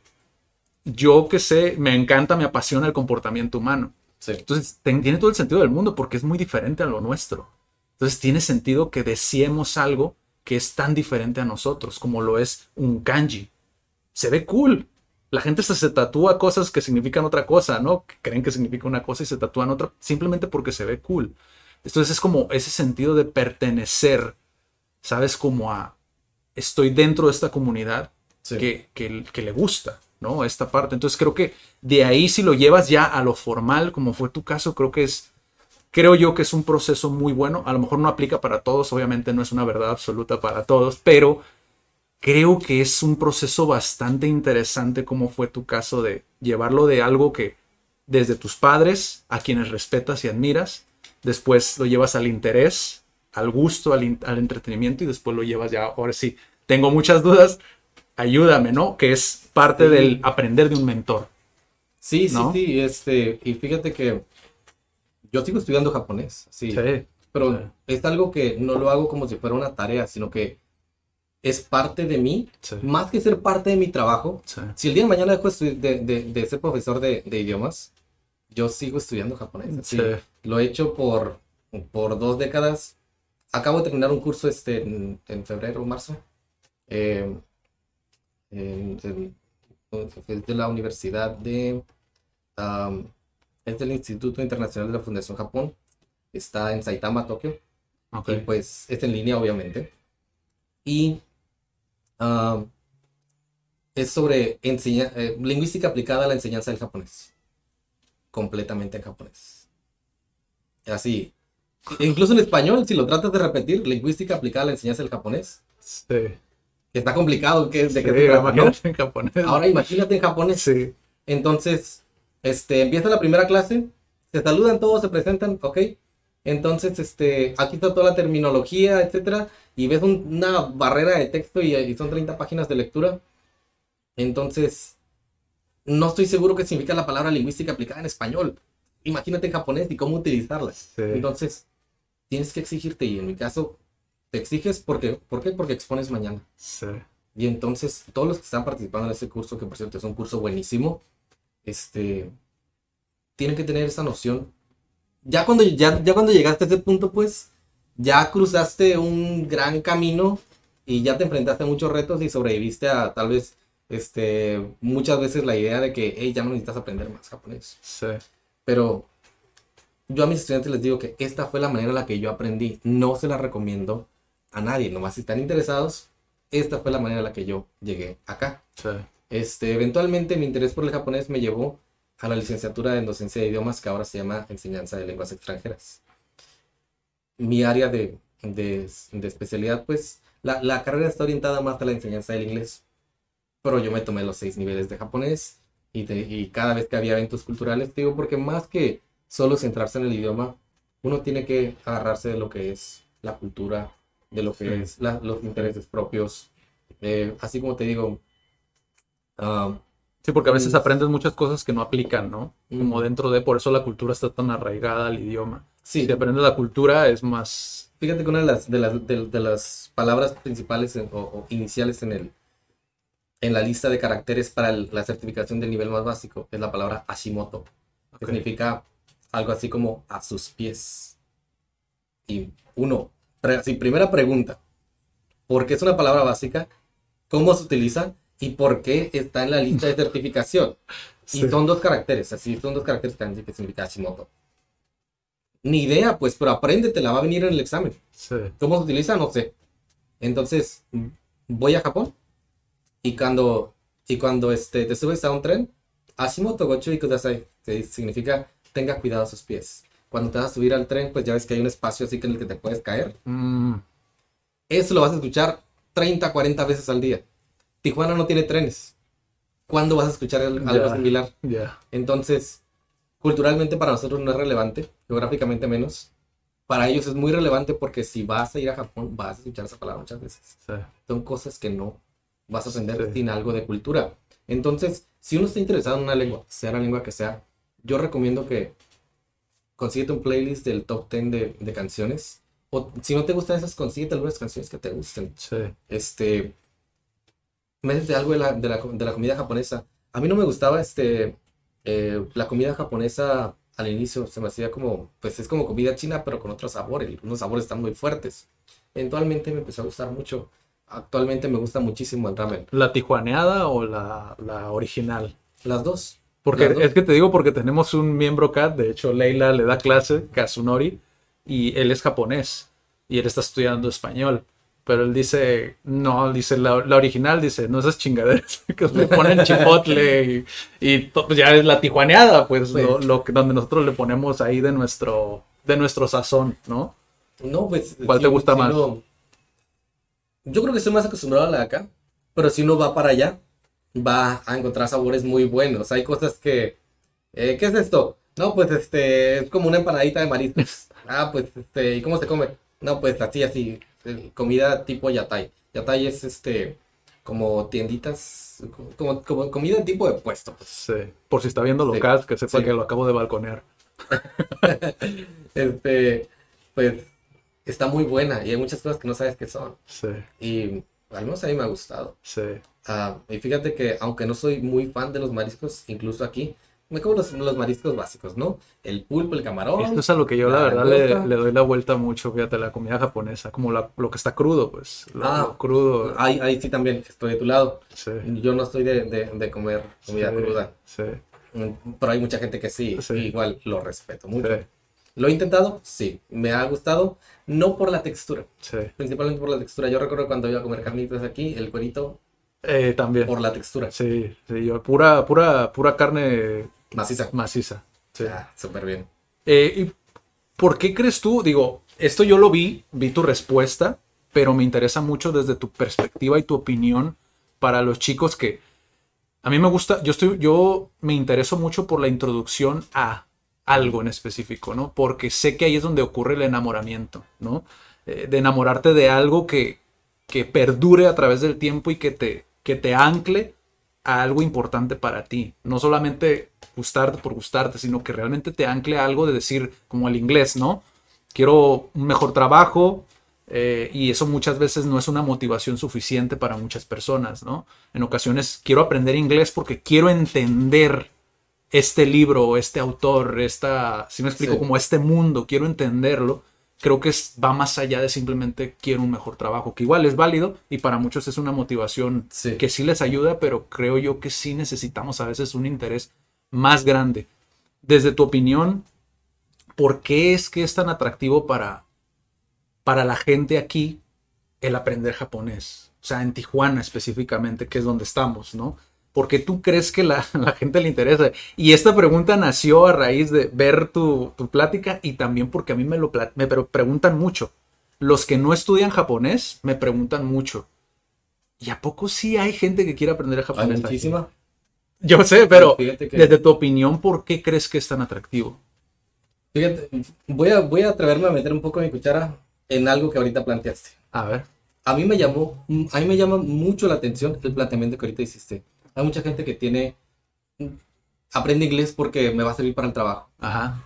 Eso se llama motivación instrumental, Ok. ¿ok? La motivación in- instrumental es, quiero este, hacer ejercicio porque quiero unos, un, un six pack o, quiero aprender este, Sí. a dibu- quiero aprender Photoshop porque quiero dibujar bonito. Pero esa motivación cede muchas veces. Vemos gran parte de los estudiantes que tienen ese tipo de motivación. Ah, no me gusta, pero voy a pasar el curso porque ocupo el certificado. Esa historia es común. Hay otro tipo de motivación que se llama intrínseca. Esa es parte de tu persona. Ujú. Esta es la razón por la que tú construyes este podcast. Es Ujú. la razón por la que yo estudio japonés. Es porque yo quiero, porque Sí. está algo dentro de mí. Sí. Y dentro de, de eso es cómo puedo engancharme a algo. A eso vamos a llamarle engagement. Particularmente engagement en el aprendizaje de lenguas. Y la verdad es que estoy dedicando mi tesis a ello. Y de eso se trata. O sea, te acabo de poner en el, Sí, en el mero punto de, de- de la yo estoy- tesis. yo estoy tratando de responder esa pregunta. Sí. Y fíjate lo que he encontrado. He encontrado historias de estudiantes que dicen, oh, sí, yo quiero estudiar este, yo quiero estudiar italiano, quiero este, hablar ya italiano pronto. Y van bien súper motivados y comieron 30 pizzas y se vieron 20 documentales y se sentaron con el profesor y el profesor era terrible. Venía crudo, a veces no llegaba, era una persona con un carácter terrible, dejaba muchísima tarea y no la revisaba. ¿Qué pasa con esa motivación? se murió la motivación. ¿Ok?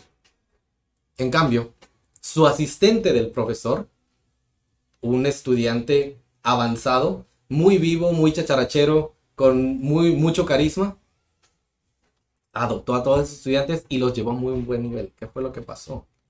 El nivel de engagement que provoca este, este estudiante que era el que tomó a, a cargo la clase hizo que todos aprendiéramos. Solo cuando tenemos un alto nivel de engagement por algo, vamos a aprender. Solo cuando nos gustan mucho los videojuegos, pasivamente vamos a aprender inglés. Solo cuando nos auténticamente nos interesa no el producto final, sino el proceso de dibujar, vamos a empezar a dibujar mejor. Y solo cuando tenemos una pasión por el idioma japonés, vamos a tener un progreso en ello. Vamos a ponerle tres dimensiones a este engagement, porque de todas maneras está súper desestructurado si atiende a mis necesidades cognitivas. A mí me gusta saber que estoy progresando porque yo ahora sé que estos caracteres que tienes aquí en la taza, dice Haruki Murakami, mm, me da cierta satisfacción. Algo en mi cerebro suelta alguna endorfina o algo así que siento bonito. Sientes bonito cuando escuchas a alguien hablar y de repente le, le entendí una palabra. Atendió a mi necesidad de engagement cognitivo. Ya. Tal vez el profesor no es un nativo hablante de inglés, o de japonés, o de italiano, o de coreano. Pero es un profesor tan motivante, tan carismático, que yo quiero ir todos los días a sus clases y no importa que no sea el, el- el mejor profesor, el más experimentado. Pero atiende a mi necesidad emocional de ir ahí y sentirme que estoy haciendo algo bien. Ese está llevando a mi engagement emocional. Ya. Finalmente, yo me despierto y digo, hoy quiero ser una mejor persona y yo creo que ser una mejor persona es ir a la clase. Y cuando termine la clase, hoy invertí mi tiempo bien. Yo creo que es bueno escuchar al profesor.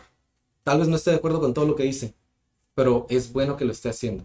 También es bueno mantener silencio durante la clase y tomar las notas necesarias y yo soy responsable de ello. Eso me hace sentir bien. Esto es mi engagement conductual. Ujú. Entonces, si yo apelo a cualquiera de estas tres dimensiones, yo estoy en un buen camino de aprendizaje. ¿Qué pasa cuando no se atiende ninguna de las tres? El estudiante queda desmotivado. Si el estudiante odia al profesor, odia el material, odia la estructura, no le gustaron las clases en línea, este estudiante se va a salir. Si el estudiante ve que muy bonita la clase, muy interesante el profesor nativo, pero no estoy aprendiendo, no estoy apelando a mi cognición Ujú. esto no es para mí, esto no funcionó. La neta no me voy a levantar a las 7 de la mañana para ir a la clase. No vale la pena. No estoy apelando a mi engagement conductual, no voy a aprender. Dicho esto, vamos a responder tu pregunta. ¿Por qué en Tijuana se estudia el japonés? Si uno ve este, el, el mercado de estudiantes de japonés, al menos la gran mayoría, y te digo porque en la Facultad de Idiomas 30 años ha sido el idioma trending. Así desde los 90. Esto no es, no es algo... No, no es el que se le da más seguimiento incluso, ¿no? Es, este, es el Con francés, Japón- con es el francés, y el, y el, y el, Sí. y el japonés. El francés te, te lo creo por... Este, Es inocencia, ¿no? Sí, es- gran es- mayoría. Es un, es un idioma que hay muchos interesados en francés, Sí. y un mercado muy grande, la ciudad más atractiva para visitar desde hace muchísimo tiempo, siempre la gana que es París. Pero, ¿por qué el japonés es una isla? No se habla en ningún otro país. La primera razón, que si tú les preguntas a los estudiantes, te van a decir para viajar, porque me interesa el idioma, cuando todos sabemos que les gusta el anime y el manga y los videojuegos. Y no es, no es malo. La Sí, verdad no. que no es malo. No, no. Es, Es utilizar tu fortaleza a tu favor, a final de Exactamente, esto es mi motivación intrínseca Ajá. me va a llevar a un buen camino, a hacer algo productivo que es algo tan bonito que es como es aprender un idioma. Claro. Bien. ¿Qué llevó a, a esa motivación intrínseca a ocurrir? mi especulación, una vez más, porque todavía estoy en ese proceso de descubrirlo, es que apela, aprender el japonés principalmente apela a las emociones. Ver animes, videojuegos, mangas, genera muchas emociones. Las emociones son súper intensas en Te el una discurso del historia. manga. ¿no? Sí, y esas historias son muy satisfactorias. Y por eso es que hay gente que se avienta 900 episodios de One Piece. Personalmente nunca lo voy a hacer. Wow. Este, o de cualquier serie que te gusta. No sé cuál serie te haya gustado, pues. Pero No, y si yo me quedé en los viejitos. eh, yo también, pero ¿cu- ¿cuál te gustaba? Dragon Ball, Dra- ¿Cuántos episodios son de Dragon Ball? quién sabe. ¿Cuántos viste? Los que pasaban en Canal 5. Sí, pero pasaban No como sé 200, cuántos. yo creo. Sí, ajá. Pero sí eran más o menos. Sí, eran muchísimos. Ah, Es verdad, si lo break it down, ¿cómo se podría Sí, decir? Como si lo, ajá, si lo ves así como en eh, a grosso, Mm, Fíjate que no Serían la cuántos episodios son, pero yo creo que son muchísimos Sí. y sigue saliendo. Y hace Sí. poco volví a ver unos episodios y sigue así emocionado. ¿Por qué? ¿Por qué me quedo viendo la pantalla? Porque apela a mi engagement emocional. sí, Si yo te pongo un, este, un, un documental sobre la conducta del SIP 500 de los últimos 20 años, como, bueno, tal vez sí te sí, A mí te- me interesa. Bueno, a ti no, pero a los otros Sí, 99 sí, sí. humanos Ajá. se van a dormir a las, a las, a las Sí, sí. ¿no? Pero a lo que voy es que si apela, mira, por ejemplo, el SP500, no se te hace como que, ¡ay, qué interesante! Quiero que sí supere el SP500. No, Sí. apela a tu cognición. Apela a tu cognición, pues, y tu cognición está conectada, entonces genera ese interés. Sí. El japonés genera muchas emociones a través de sus canciones, de su anime, de su manga, de su arte, de su comida. Si te gusta la comida japonesa, ¡ay, qué rico! Apela a tu, Sí, a, a- a tu, a tu emoción sí. genera tanta emoción el japonés que, hipótesis, es lo que genera que los estudiantes se inscriban a los cursos de japonés, particularmente los, los estudiantes jóvenes. Los estudiantes jóvenes, en general los adolescentes, tienen una necesidad para atender necesidades emocionales. Es por ello que los caracteres en anime, etcétera, sus crushes de, de- de anime son, todos son atractivos, bonitos, etcétera. También las muchachas, ¿no? Están bien exuberantes y todo. Ujú. Apela a esas emociones. Sí. Y entonces, si esas emociones prevalecen, porque ellos mismos las retroalimentan, ya me metí al curso y sigo viendo anime y sigo viendo, etcétera. Y fíjate, el caso del italiano, que no es, no es un idioma popular, rara vez vemos grupos grandes de italiano, o los vemos por un semestre o dos, y tercer, cuarto, quinto semestre vemos grupos muy pequeños. Sí. ¿A qué necesidad apela? A la cognitiva, cuando hicieron que mucho de ello lo pueden entender, a la necesidad emocional, porque está muy bueno el espagueti, quisiera vender. Este, no retroalimenta de la misma manera el engagement. Sí. No, hay, hay- no hay tanta profundidad, ¿no? Como por decirlo de alguna manera. Eh, yo lo platicaba con Andrei, eh, que también lo tuvimos aquí en el podcast, sobre China, porque él estudia todo el comportamiento de China, ¿no? Todo lo relacionado con China. Él está en la Facultad de Administración, también ahí en, en, en, en UABC. Y platicaba con él de eso porque hacíamos la comparación, ¿no? Entre por qué, no, por qué los alumnos de chino no dan continuidad tanto como nosotros suponiendo, ¿no? Porque no tenemos los datos así tal cual como los de japonés, que existe muchísimo más mercado. ¿Por qué? Si están en Asia los dos. Y yo le decía a él, yo siento, digo, haciéndolo muy, muy, muy simplificado todo lo que dijiste, porque tú ahorita lo, lo planteaste todo como muy, mucho más extenso. Tiene mucho mejor marketing, si lo ves de alguna manera, el eh, Japón. Japón ha creado muchas piezas de contenido, mucho contenido existe en Japón que es de entretenimiento, de entretener, y eso a su vez se ha vuelto también didacta, porque si tú analizas las historias de lo que te cuentan dentro a lo mejor de un anime o así, y si lo ves realmente como aplicado a tu vida en ciertos sectores, a lo mejor te pueden ayudar a- a- a- dentro de tu proceso, a lo mejor incluso a superar alguna depresión, ¿no? Y, y es como, cómo lo vinculas emocionalmente contigo. Sí, apela a esto que te, que te decía, que es el engagement emocional. Ajá, sí. A veces ves personajes tan inspiradores Sí, que te duelen por muchísimos años, a ti lo que les haya pasado. sí. Yo recuerdo que cuando estaba en la preparatoria había este anime que se llama Death Note. No sé si te tocó ver. Lo he escuchado, pero no lo he visto. Disculpen, no lo he visto. Pues hay un personaje, el personaje llamado L, un personaje súper inteligente, súper, muy interesante. Ajá. El punto es que, spoiler, me lo lamento, spoiler, a cerca de la mitad de la serie lo matan. La serie se fue para abajo. Órale. Sí, fue tan, fue tan grave el, el asunto este que, que este, pues, la serie se fue para abajo. Y el engage, así, los productores o el autor decidió matar el engagement emocional en ese momento. ¿Y qué pasó? Los, pues los, los- la audiencia mata la serie, pues. Sí. Esto lo vemos a cada rato. Sí. El, el- el punto es que es tan entretenido, tan interesante, alimenta también nuestras emociones, nos recuerda que somos humanos y muchas veces nos identificamos con ciertos personajes. El, el análisis del discurso de ciertas, de ciertas este, historias de anime y de manga son, este, son muy interesantes. Eh, yo, yo más que los animes comerciales que se ven ahora, pues también soy más de aquellos animes viejitos. Hay un manga que me gusta mucho, que no conozco a nadie que lo haya leído, pero es mi, es mi manga favorito. Se llama Yokohama Kairashi Kiko, que se trata de, este, se llama algo así como eh, crónica o bitácora de las compras que voy a hacer en Yokohama. Y la historia trata de una robot que atiende un café en una parte eh, rural, en el que pues están los cerros muy bonitos, todo, y atiende un café y todos los días como a las 7 de la mañana pone café para la gente que venga al café. ¿Y qué Mm. crees? Ya no hay humanos.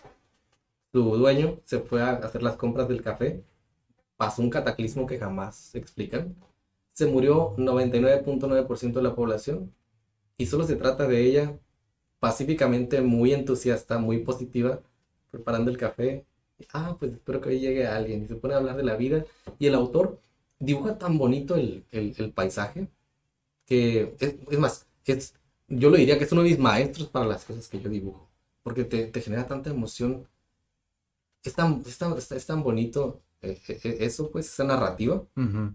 tan simple que este que genera interés pues y eh, así como es mi caso con este manga sucede con muchos de los estudiantes así tú pregúntale a cualquiera de tus estudiantes o profesores que este, que este, cuáles son cuáles son sus sus animes o series favoritos y te van a decir una variedad de cosas pues pero cuando y tú tal vez lo veas como que ah curiosidad esta curiosidad ha generado un mercado por 30 años Sí, aquí en la ciudad. sí.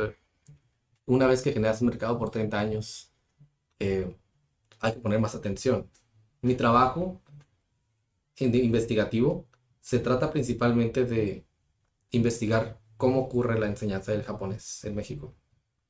Eh, lamentablemente es un grupo pequeño, me refiero a que gran parte de las publicaciones no son numerosas. Sí. Las ponencias que hay eh, en el país, pues Sí. eh, soy yo y otros amigos contados con los dedos de mis manos.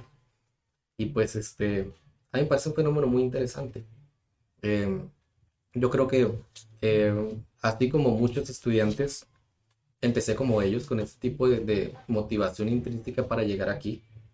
Pero yo encontré otra motivación intrínseca al dedicar mi vida a ello. Realmente sí enseño otras, otros idiomas, sí enseño otras materias, pero realmente a lo que me dedico, o por lo que soy más conocido, por lo que fui invitado aquí, yo creo, Sí. es porque me dedico a esta parte. Este, y no solo lo hago, no solo lo hago desde el lado de, de la enseñanza de lenguas, digo que culturalmente, eh, académicamente, este, pues yo estoy interesado, sigo tomando cursos en Japón con cierta regularidad. Ujú. Eh, acaba de haber un evento en la Asociación Japonesa, pues tengo muy buena comunicación con ellos, coopero con ellos, este, tenemos ahí algunos proyectos que tal vez van a salir aquí en la Asociación Japonesa de, Jap- de- de Tijuana.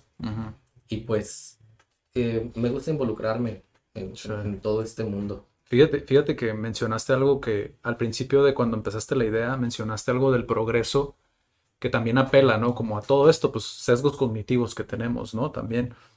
Y es el progreso. Yo hace mucho cuando empecé a emprender, cuando comencé a emprender, aunque sea un, un- este, ¿cómo se dice? Eh, cuando repite la misma palabra dos veces, que comencé a emprender, digo, a final de cuentas, emprender ya es un comienzo, un pleonasmo, gracias. Eh, yo leía, escuchaba mucho a Tony Robbins, que muchas personas lo tienen en el concepto nada más de motivación como tal. Sin embargo, hay muchísimas cosas que se tocan dentro del desarrollo personal que cuando vas comenzando es muy importante porque tienes que estructurarte primero mismo a ti. ¿no? Yo creo que para poder comenzar una, mes- una meta, primeramente tienes que hacerte muchos cuestionamientos, ¿no? Eh, de realmente si es lo que quieres, eh, cómo lo quieres lograr, eh, cuánto, estás tiempo, cuánto tiempo estás dispuesto a, a, a, invertir. a invertir, ¿no? Y muchas de estas cosas, y había una frase que, si bien es muy simple, porque hay, se puede ahon- ahondar muchísimo en eso, creo que es muy cierta, que es el progreso es igual a felicidad. O sea, el progreso está ligado directamente con el sentirte feliz con lo que estás haciendo. Si tú te sientes atascado, es muy difícil que puedas sentirte feliz, ¿no? Entonces, y normalmente lo dejas, que es lo que, lo que mencionas tú, ¿no? Que, que es importante el, el hacernos esas preguntas, aunque pueda ser algo muy difícil, ¿no? Me ha tocado ver a muchos chicos que, si bien les encanta, eh, pues muchos de ellos tienen que saber su contexto, por ejemplo, económico incluso, para poder saber realmente, ¿es asequible ahorita? ¿Lo puedo hacer o no lo puedo hacer? De eso hasta el, tengo el apoyo de mi círculo, porque también eso muchas veces merma mucho el, el que puedas llegar a, a hacerlo. En, en, en, el, en todo esto que mencionas tú, no, ¿no sientes tú, igual a lo mejor lo ves de una manera diferente y por eso me interesa saber como tu opinión, ¿no sientes tú que se le da mucho la carga al profesor? Eh, fíjate que estaba, pues te digo que mi tesis se trata de eso. Ajá.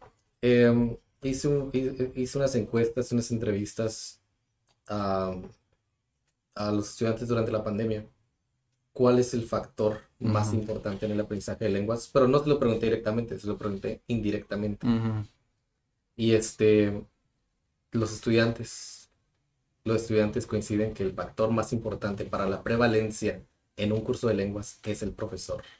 ¿Y no es crees que está sesgado como esa respuesta? ¿No, ¿No crees tú que pueda llegar a estar sesgado? Por supuesto que sí, pero al final del día, los profesores, mm, eh, más que... No porque cuestione tu tesis, ¿eh? No, no, porque no, me interesa genuinamente No, como saber tú. es, es- una pregunta muy buena. Ujú. Este, está sesgada, pero al final del día, los estudiantes son los que van al curso. En este caso son clases privadas. Mm, Este, si ellos dicen, si es un- al cliente lo que pida, pues, Ya, este, mi trabajo es formación de profesores. ok. Así. Lo que hacemos en la, en la Facultad de Idiomas, en la carrera de enseñanza de lenguas extranjeras, es formar profesores de lenguas. ok. Entonces, si bien hay un 90% de los estudiantes que coinciden que el profesor es la pieza central, así, si el profesor te falla, yo me voy a salir. Ya. Puedes tener el libro más caro, puedes tener la computadora más avanzada, puedes tener el software que te guste, el más, el, el mejor que te, que guste, pero si el profesor es malo, me voy a salir. Eso es lo que me está diciendo el- la investigación que estoy haciendo. Y al contrario, hay cursos donde encontré que no tenían libro tal cual. El profesor tal vez era muy joven y poco experimentado para, lo que, para el nivel que estaba enseñando. Encontré también que, este, que tal vez este, no se llevaban bien los estudiantes, pero si podían, si podían acercarse al profesor, si el profesor era una persona que podía escucharlos, que podía motivarlos, que tenía el dominio para enseñar lo que, lo que estaba enseñando. Ese profesor era un líder a seguir. Y fíjate que si tú investigas este, eh, conducta de primates en general, vas a encontrar que los primates tien- tienden a, este, a ciertas figuras centrales. Lo vemos, por ejemplo, en los gorilas. Cuando uno está enseñando idiomas, eh, algo ideal es que los grupos no sean muy, muy grandes, que a veces no se puede aquí en México, que tienen 60, grupos, 60 alumnos en secundaria los de inglés.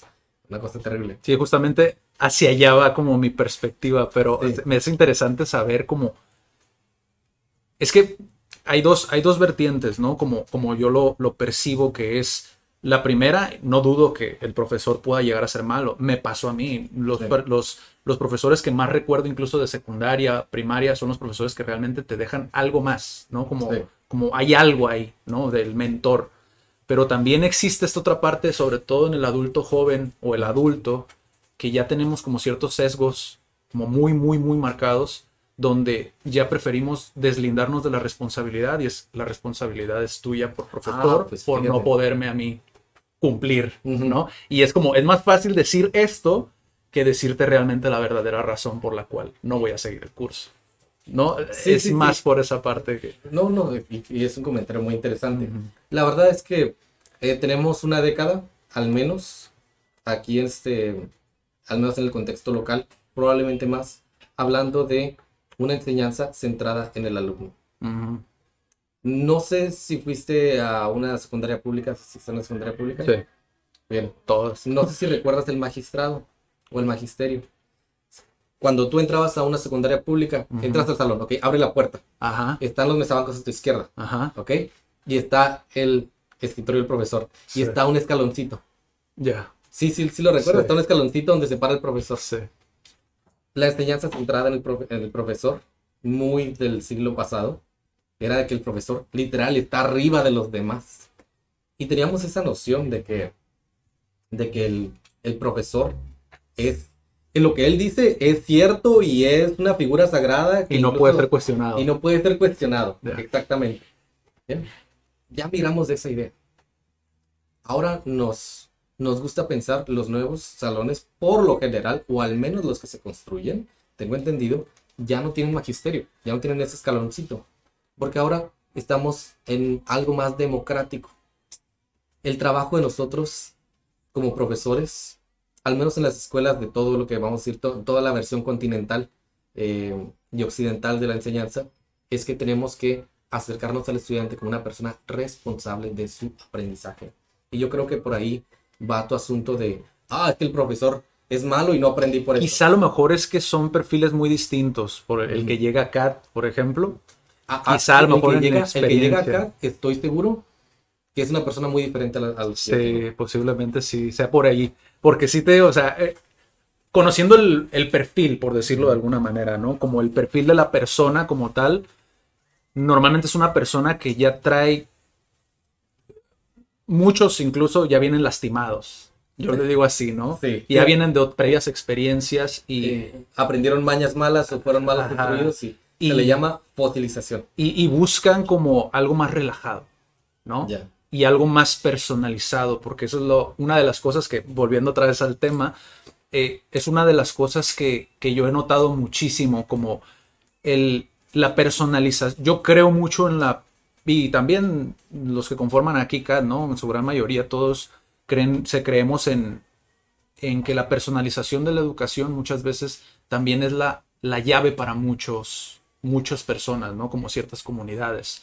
donde ya no es un grupo grande, sino el profesor ya tiene la oportunidad de conocer un poco más a la persona y poderse involucrar un poquito más como eso, el guía.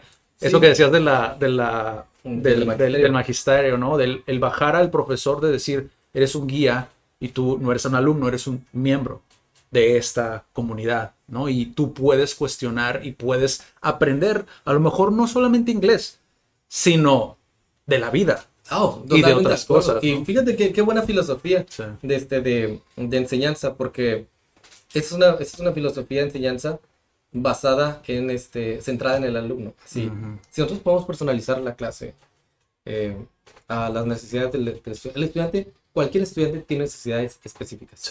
Eso es algo que muchos profesores se nos olvida. Y nosotros ya tenemos nuestras diapositivas en PowerPoint que funcionaron el, el semestre pasado, las pongo ahorita y van a funcionar igual. Sí. Y ya haz- lee esto, responde el cuestionario, tiene 100 o tiene 0.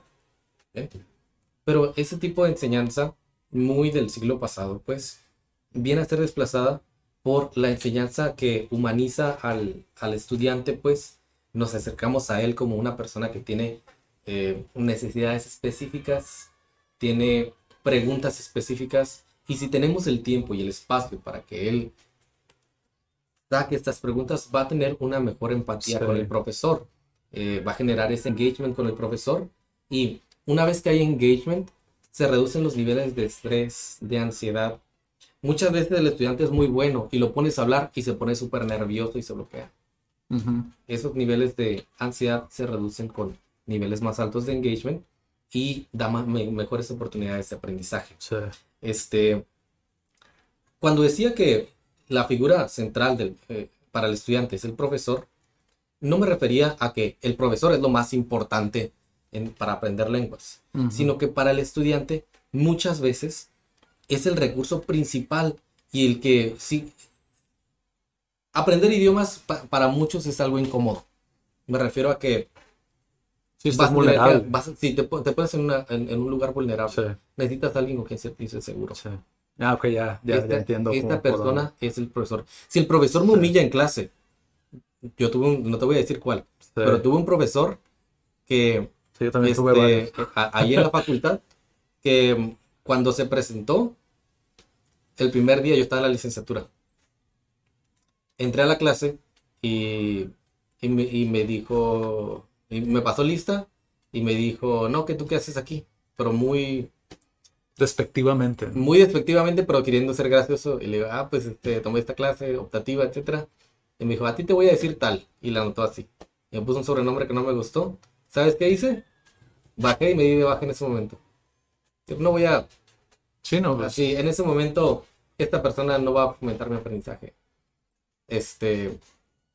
Al contrario, hay profesores que son mis mentores de vida, que sigo consultando a la fecha claro. sigo consultándolos pues porque son profesores que te hacen sentir que, mm, que vale la pena hablar contigo, que vale la pena enseñarte. Tienen 10 años y van a ser mis profesores toda la vida y los voy a seguir consultando porque siento esa conexión con el profesor. A eso me refería. Sí, En- y, y- Sí. y no es, sí, y no es como que, como que en el caso de los idiomas, por ejemplo, muchas de las cosas las vas a aprender afuera. Lo que nosotros hacemos muchas veces en la enseñanza de lenguas es preparar al estudiante para un mundo en el que va a seguir aprendiendo. Es raro que un estudiante entre y, oh, raro, como los profesores que tienes aquí, pero, pero que van a clases y terminan hablando muy bien y se desenvuelven muy bien y, y están listos para el campo profesional, cuando muchos de los alumnos salen bien para seguir avanzando por su parte. Tal es el caso de los estudiantes de inglés que terminan el curso de inglés, pero no están listos para darte una conferencia de dos horas, sino que están listos para ir a Estados Unidos, empezar a comerciar y poco a poco ir progresando en un trabajo y convertirse en esa persona que ellos aspiran a ser. Sí, en, en los negocios es un término que, que me gusta mucho platicar también, pero creo que también aplica para los idiomas, que es siempre tener en cuenta cuál es la barrera de entrada. Cuando tú quieres iniciar un negocio, normalmente es como cuál es la barrera de entrada, con cuánto tengo que iniciar para que pueda hacer un negocio que fructifere. En los idiomas creo que también tenemos que hacer ese mismo análisis. ¿Cuál es la barrera de entrada para yo poder comenzar en este idioma?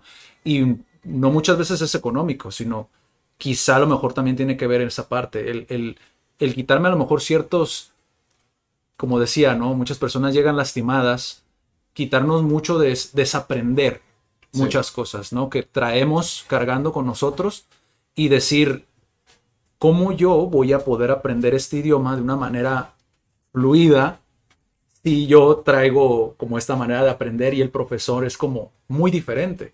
Pasa el, el caso contrario, muchos se salen porque es como, no es que no es así de ordenado como yo aprendí, me acaba de tocar hace poquito. A mí en particular me llegan muchas personas 40 y pico, 50, incluso hasta 60 años que quieren aprender de redes sociales aplicadas a hoy, a sus negocios, ¿no? Y digo, hay muchas cosas que ya traen como muy fosilizadas, que, que debemos desaprender y estar otra vez nuevamente vulnerables sin esa defensa, ¿no? Como Sí. para decir, ok, voy a aprender de ti aunque tengas 30 años menos que yo, ¿no? Sí, y fíjate que, que es, que es con las poblaciones de adultos más grandes Sí. es más complicado. Yo recuerdo que ¿Tu tesis la, la enfocas en, específicamente en el, en el alumno universitario, como Sí, de una sí. edad en específico? sí, ¿no? más o menos entre 18 hasta unos Eh, 26 importante años. decirlo porque si no van a decir, no, eso no aplica para mí. eh". No, no, fíjate que sí puede, sí sí puede- yo creo que es, es muy pragmático lo, lo- lo que hemos encontrado, pero este, para diferentes poblaciones va, va a ser precisamente el resultado, va, va a tener que ser pragmático. Sí. Te voy a dar un ejemplo. Los, los estudiantes este, mayores, así como los describes, poblaciones de 50, 60 años, sí existen, es un buen número de, de estudiantes, aprecian más a una persona que no solo tiene mucha experiencia, sino que luce con mucha experiencia. Al profesor tradicionalista que viene Sí, con claro. traje, se ve mayor y da su clase así, así y así. Hasta así, traje vestido. Sí. Este, y los estudiantes jóvenes, escépticos al inicio, reciben muy bien a los, este, a los profesores jóvenes. A, a los profesores jóvenes que tienen mucho talento en el área de idiomas, lo reciben muy bien. Así, sienten mucha, mucha empatía con ellos, se, sienten que pueden abrirse con ellos. Y yo les digo que una parte de, de la enseñanza de, de, idiomas es que tienes que tener esa apertura para recibir a, a los estudiantes. No sabemos con qué historias vienen, no necesitan ser regañados Sí. en, clase, pues. Sí. No tenemos que convertirnos en esas personas. Y al contrario, algunos de los estudiantes jóvenes, a los profesores más tradicionalistas, tiene cero, llegaste cinco minutos tarde, salte. Esos profesores ya no les funcionan. Sí. Y hay, hay, hay este, estudiantes mayores que ven al estudiante joven llegar cinco minutos tarde. Profesor, yo tengo una pregunta, ¿por qué lo dejó entrar? O- son mundos diferentes, pues. Sí. Para, para unos va a ser bueno y para otros va a ser malo. Sí. Entonces, igual, va reduciendo el engagement que tengan y para unos pues es mejor este profesor, para otros es mejor este profesor, como Sí. a la medida las cosas. O también como profesor ser muy pragmático, dependiendo si el alumno le gusta esto, le damos esto, si al alumno le gusta esto, vamos a darle esto. Sí, es que a veces también el número de alumnos pues no ayuda, ¿no? Para muchos profesores eh, es, es desafiante, puedo imaginarme. Y, y, y, por ejemplo, tú, me imagino que te ha pasado alguna historia con un alumno que, como decías, ¿no? Al principio de, bueno, de hecho, utilizando un ejemplo que vi en una de las conferencias, tú dices que el japonés es una lengua aglutinante. Sí. Y recuerdo el ejemplo incluso de que era sol y, y el otro se me fue, pero que era Nihon, ¿no? Sí. Nippon. Y decía toda la palabra, ¿no? En, en ese ejemplo en particular, que eran diferentes caracteres. Sí, Y cada uno por separado significaba una cosa diferente, Correcto. pero todo junto significaba el libro de caracteres, no me acuerdo cómo se llamaba, ¿no? Pero hablando, cuando tú, cuando un alumno que va iniciando en el idioma se topa de repente no le, mira, de boca con eso, ¿cómo, cómo, cómo le haces tú para motivarlo nuevamente? O más bien para que no se desmotive, ¿cómo le haces tú? ¿quieres la verdad o quieres la, Las dos, a ver. la mentira blanca? Mira, no, no, no, este, la verdad no recuerdo el ejemplo en específico, pero te voy a dar un ejemplo. Es que era de El- 2021, Eh, 2020. no me Nihongo. Daikanwa Jiten. Ajá. Nihongo es japonés. Daikanwa. Daikanwa es como el gran. La gran colección de la lengua japonesa y Jiten es algo así como diccionario. ¿Ok? Y aglutiné como 10 caracteres. Nihongo Daikanwa Jiten. Y tú lo ves y pues es el gran diccionario del idioma japonés de Morohashi con 50.000 caracteres. Para hablar japonés tienes que aprenderte 50.000 caracteres. Ni siquiera estas 50.000 palabras en español no lo vas a abrumar, no tiene que conocer ese mundo todavía, Ajá. sino que te lo vas dando poquito a poco. Tal vez no tiene que saber Nihongo Daikanwa Jiten, pero puedes saber que es Nihon, que es Japón, Nihongo, que es japonés, y vas aumentándole, vas racionando. Si yo les digo al inicio del, este, del curso, oigan, el japonés es una lengua aglutinante en el que palabras como Nihongo Daikanwa Jiten son relativamente sencillas, así que apréndatelo, mañana hay examen.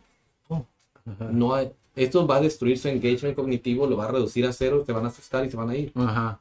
Pero ¿qué pasa con el curioso? Porque siempre Al- pasa el curioso, Fíjate, ¿no? al curioso, al revés, si, el curioso, siempre los tenemos, en la- las clases siempre los tengo. Sí. Al curioso se le tienen que responder todas las preguntas. Ajá. Al, al curioso, si no le respondes la pregunta, pasa lo opuesto, este profesor no sabe. Lo que yo les digo es, por ejemplo, llegan y, profesor, ¿qué significa esta frase que viene en un anime? Y una frase sota así, les digo, ah, significa esto y esto y esto.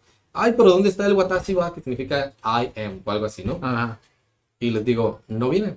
Porque fíjate que, igual que en español, si yo digo, espérame aquí, no digo yo, espérame aquí, sino que es un sujeto tácito, el que lo puedes quitar, contextualmente ya sabemos que está ahí. Y dicen, ah, y entonces yo les digo, cosas como estas vamos a irlas viendo poco a poco. Por ahora, esto, esto y esto. Ok. Así. ¿Y no te ha tocado que llegue un alumno que dice, no, ¿sabes qué? Estoy desmotivado. ¿Cómo le haces tú Sí. para...? Yo sé que es difícil porque cada escenario es difere- diferente, pero puedo imaginarme una persona viendo este video, a lo mejor buscando una, un ápice de motivación, ¿no? Como para decir, es que lo he intentado, pero... Fíjate que, da". fíjate que este, uno de los, de los factores para la supervivencia de un grupo es precisamente que exista un grupo. Eso es algo que también he estado leyendo mucho. Mm, Eh, Es, es que me gusta mucho leer sobre, sobre psicología cognitiva y dinámica de grupos. Ok.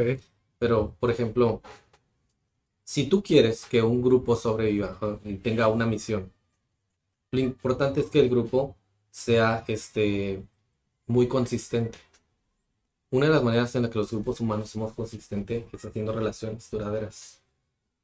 Si tú generas relaciones duraderas entre los estudiantes, no me refiero a que, a que los hagas parejitas, ¿eh? No- sino que busques la manera en la que hagas dinámicas de grupo, disfruten venir y de repente hay uno que, ay, no quiero ir y vas a ver que los demás, los del grupo, lo van a jalar. ¿Bien? ¿Por qué? Porque generan un vínculo emocional con las personas alrededor, se vuelven buenos amigos de ellos.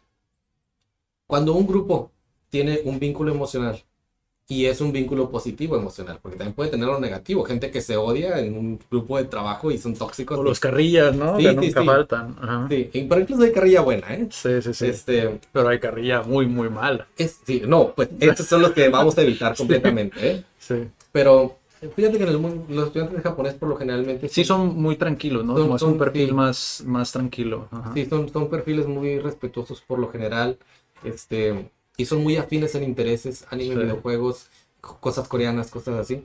Entonces, este, la consistencia del grupo, pues, tú la puedes fomentar haciendo dinámicas de grupo en la clase. Y esto yo lo hago mucho, así. Cada clase tenemos al menos interacción profesor-profesor, alumno-alumno, alumnos-alumnos. Es decir, tú vas a hablar con las personas a tu alrededor. Grupos de cinco, discutan esto. Grupos de tres, hagan esto. Roleplay, hagan esto. Y esto yo lo hago en todas mis clases. De esta manera, tenemos grupos de japonés 6 constantemente. Es decir, grupos que juntos llevan 3 años. No solo es bueno para la supervivencia de un grupo, sino para que este, el estudiante desmotivado encuentre el salvavidas. Si el profesor, si yo te he fallado como profesor para motivarte, tus alumnos, tus estudiantes tienen muy buena posibilidad de motivar al estudiante. Hay casos perdidos, no te lo voy a mentir, porque eso es recurrente también, como en cualquier idioma, como en cualquier cosa. Sí, Estudiantes que, ah, pues sí me gusta, pero la verdad no quiero ir. sí. Y está bien, tal vez no era para ti este asunto. Y si esto ya no te provoca felicidad, como tú lo decías, si esto ya no te provoca progreso, tal vez esto no es para ti y tampoco es malo. Digo, fue bueno conocerte, lo intentamos y lo que sigue. Sí, a lo mejor no es el momento, ¿no? Así es. Sí. O tal vez ellos se dan cuenta de que nada más era algo esporádico, no me interesaba poquito. Sí. Y, y, y por último, digo, a mí yo, yo la verdad sí peco mucho, te digo, no, no me considero un profesor como tal. Eh, yo lo llamo más como asesorías justamente porque pues son dueños de negocio, ¿no? Eh, ellos lo ven más como asesorías, aunque realmente pues son clases, ¿no? Y yo sí peco mucho para, de ver el resultado, ¿no? O sea, voy a futuro, regreso a presente. Voy a futuro, regreso a presente. ¿Por qué? Porque he visto que muchas veces se desesperan. Sobre todo ellos. A lo mejor es porque es un perfil muy diferente. Es un dueño de negocio y es como tiene el tiempo contado, ¿no? Y, Sí. y necesita saber a dónde vamos, a dónde vamos, a dónde vamos constantemente, ¿no? Pero se me hace muy interesante el, el poder el, el poder platicar de- contigo sobre todo esto que igual era introducción al idioma, pero terminamos hablando de muchas otras cosas muy, muy interesantes Correcto. también, ¿no? Que sé que pueden interesarle a muchos. Por último, me gustaría saber eh, ¿qué- hasta qué nivel llegaste tú de japonés, Carlos, porque creo que también no, a lo mejor no, no hicimos la edificación suficiente, a lo mejor sobre el, el nivel que tú llegaste a tener, que tienes actualmente y cómo se consigue ese nivel. Ah, mi última certificación, 2020, fue N2. Ujú. Que ah, por ahí me dijeron que es prácticamente imposible si no vives en Japón. Ah, ese es el N1. La Ah, recomendación es que el, el N1 Ok, viviendo en Japón. ok. Y fíjate que conozco mucha gente que vive en Japón y no lo tiene. ¿No? Wow. Este, pero, ¿cómo se obtiene? Un buen profesor te puede llevar al N4 aquí en este contexto, ¿ok? En unos tres años, Ok. quizá menos. Si tú eres muy dedicado, te puede llevar en dos y medio al N4. Después del N4, tú ya eres muy independiente para estudiar mucho japonés por tu cuenta. Ya puedes este, generar casos que no vengan en los libros de texto e incluso tú puedes deducirlos, así viendo nada más televisión o cosas así, puedes deducir muchas cosas. Pero entre el N4 y el N3, digamos que el N5 es un espacio así chiquito, el N4 es así, el N3 está hasta acá. Es decir, es un espacio mucho más grande. Pero es mucho más rápido. Si tú eres suficientemente dedicado, el N3 es mucho más rápido que tres años. Yo recuerdo que cuando egresé de los cursos en UABC, digamos que yo tenía un nivel N4, yo me estimo un nivel N4. En un año yo y una amiga presentamos el N3. Dijimos, vamos a, a Los Ángeles a tratar de presentar el N3. Y este, lo presentamos y a la primera lo obtuvimos, los dos. Entonces, ese espacio sí era más información, sí venían cosas que no, que no, este, era una demanda de, de estudio más grande, pero también mucho más rápida, pues, porque entiendes muchas cosas de las que están diciendo. La, la falta de lectura que no tenías en el nivel N5 y N4, ya la tienes en N3 o una gran parte de ello. Entre N3 y N2, bueno, ahí ya, digamos que entre N3 y N2 ya es un camino solitario. Así tú eres tu profesor y tú vas a llegar hasta donde quieras. Hay gente que ya no se mueve, pasa nada. Pero el punto es que te vas a conducir tú solo. O sea, vuelves a ese punto, ¿no? Tú Donde... ya- así, tú ya te conociste y ya te pusieron en el camino sobre el caballo. Antes no había caballo. Si tú quieres avanzar, adelante. ¿Tienes preguntas? Pregúntale a Sensei. Porque un profesor, fíjate, algo que me pareció interesante, un profesor, un Sensei, eh, que es un profesor para toda la vida, no deja de ser tu profesor nunca. Este, pregúntale cuando tengas dudas. La mayoría de las dudas ya las puedes encontrar tú. Pero cuando tengas dudas, pregúntale. Y te va a responder o te va a tratar de responder. Así se mueve el N3 y el N2. Yo recomiendo hacer el N3 antes del N2. El N2, ah, te voy a dar un, ejemplo de lo que venía en el examen. Venía algo así como, digamos que, este, que eres un comerciante de café eh, en Brasil que necesita exportar ah, dos toneladas de café a Tokio. Este, en bolsitas cuesta tanto. Y por, por barco, las toneladas así crudas cuesta tanto. Si lo necesitas entregar en tal tiempo, ¿cuál es la mejor opción para ti? No te están preguntando cuál es el adjetivo, etcétera. Resuelve un problema. Ya. Así, hasta en español yo así. Y pues, Oye, si en español no te lo puedo contestar, Sí, entonces, eh, en, en japonés, pues. Entonces, o, o estaba un audio, algo así como, la señorita tal, este, necesita hacer este trabajo, pero no tiene una buena actitud de trabajar con esta persona. Tiene que hablar con su jefe. ¿Qué le dijo su jefe? Y su jefe le dijo, bueno, pues ahí arréglate. ¿Qué le quiso decir? Uno, que lo haga sola. Dos, que trabaje con la compañera. Tres, que busque a alguien más que lo haga. Cuatro, no me interesa. Así, Wow. Así ¿qué, qué, qué te quiso decir, pues? Vas a necesitar para el N2 este, lecturas, muchas lecturas. Así pon- ponte a leer, trata de, de ver blogs, de, de escuchar este, a, a youtubers en japonés, mira gameplays de, de videojuegos. Para entender como Para- incluso la mentalidad, ¿no? Del- Y más del allá, de, más allá de lo que dicen literalmente, ¿qué dicen entre líneas?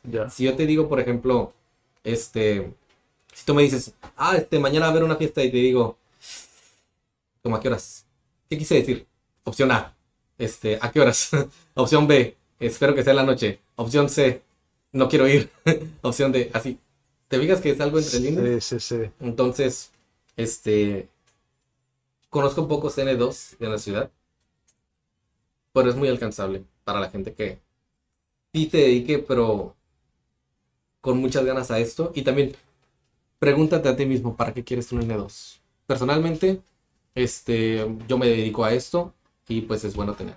O sea, Eh, Sí, y luego aparte tú, te- tú te dedicas a esto, pero todavía un poco más a profundidad que solamente un profesor de japonés dentro de nuestro contexto, ¿no? Porque tú ya lo llevas a un tema más profundo, ¿no? Tengo entendido. Pues, pues sí, por ejemplo, para los cursos que tomo de, de enseñanza del japonés en Japón, te, te dicen, lo recomendable es que más. tengas tu nivel N2, porque vamos a ver aquí palabras bien rebuscadas que ni la gente común utiliza. Sí, ¿bien?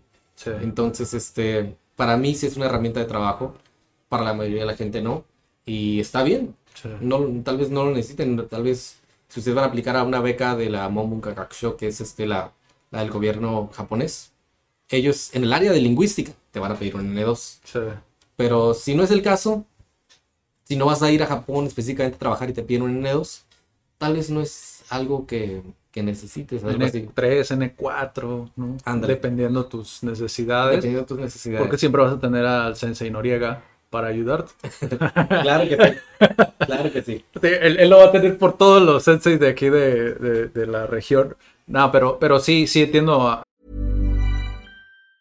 Mom deserves the best, and there's no better place to shop for Mother's Day than Whole Foods Market. They're your destination for unbeatable savings, from premium gifts to show-stopping flowers and irresistible desserts. Start by saving 33% with Prime on all body care and candles. Then get a 15-stem bunch of tulips for just $9.99 each with Prime. Round out Mom's menu with festive rosé, irresistible berry chantilly cake, and more special treats. Come celebrate Mother's Day at Whole Foods Market. A, a lo que lo que mencionas, digo, algo similar. Te digo, o sea, me encanta como descubrir eso de, de, de, de un mundo, si bien es ajeno a mí porque no lo he aprendido yo el japonés, Ajá. porque no tengo como esa, como esa ancla que te mencionaba, lo tengo, por ejemplo, con los negocios, eh, con otras ramas, pero al final de cuentas como que siempre, siempre hay como una relación, una correlación con, con cómo una persona aprendió y se apasiona de algo, aunque estés en el otro polo, ¿sabes? O sea, siempre hay ciertas cosas que son muy similares.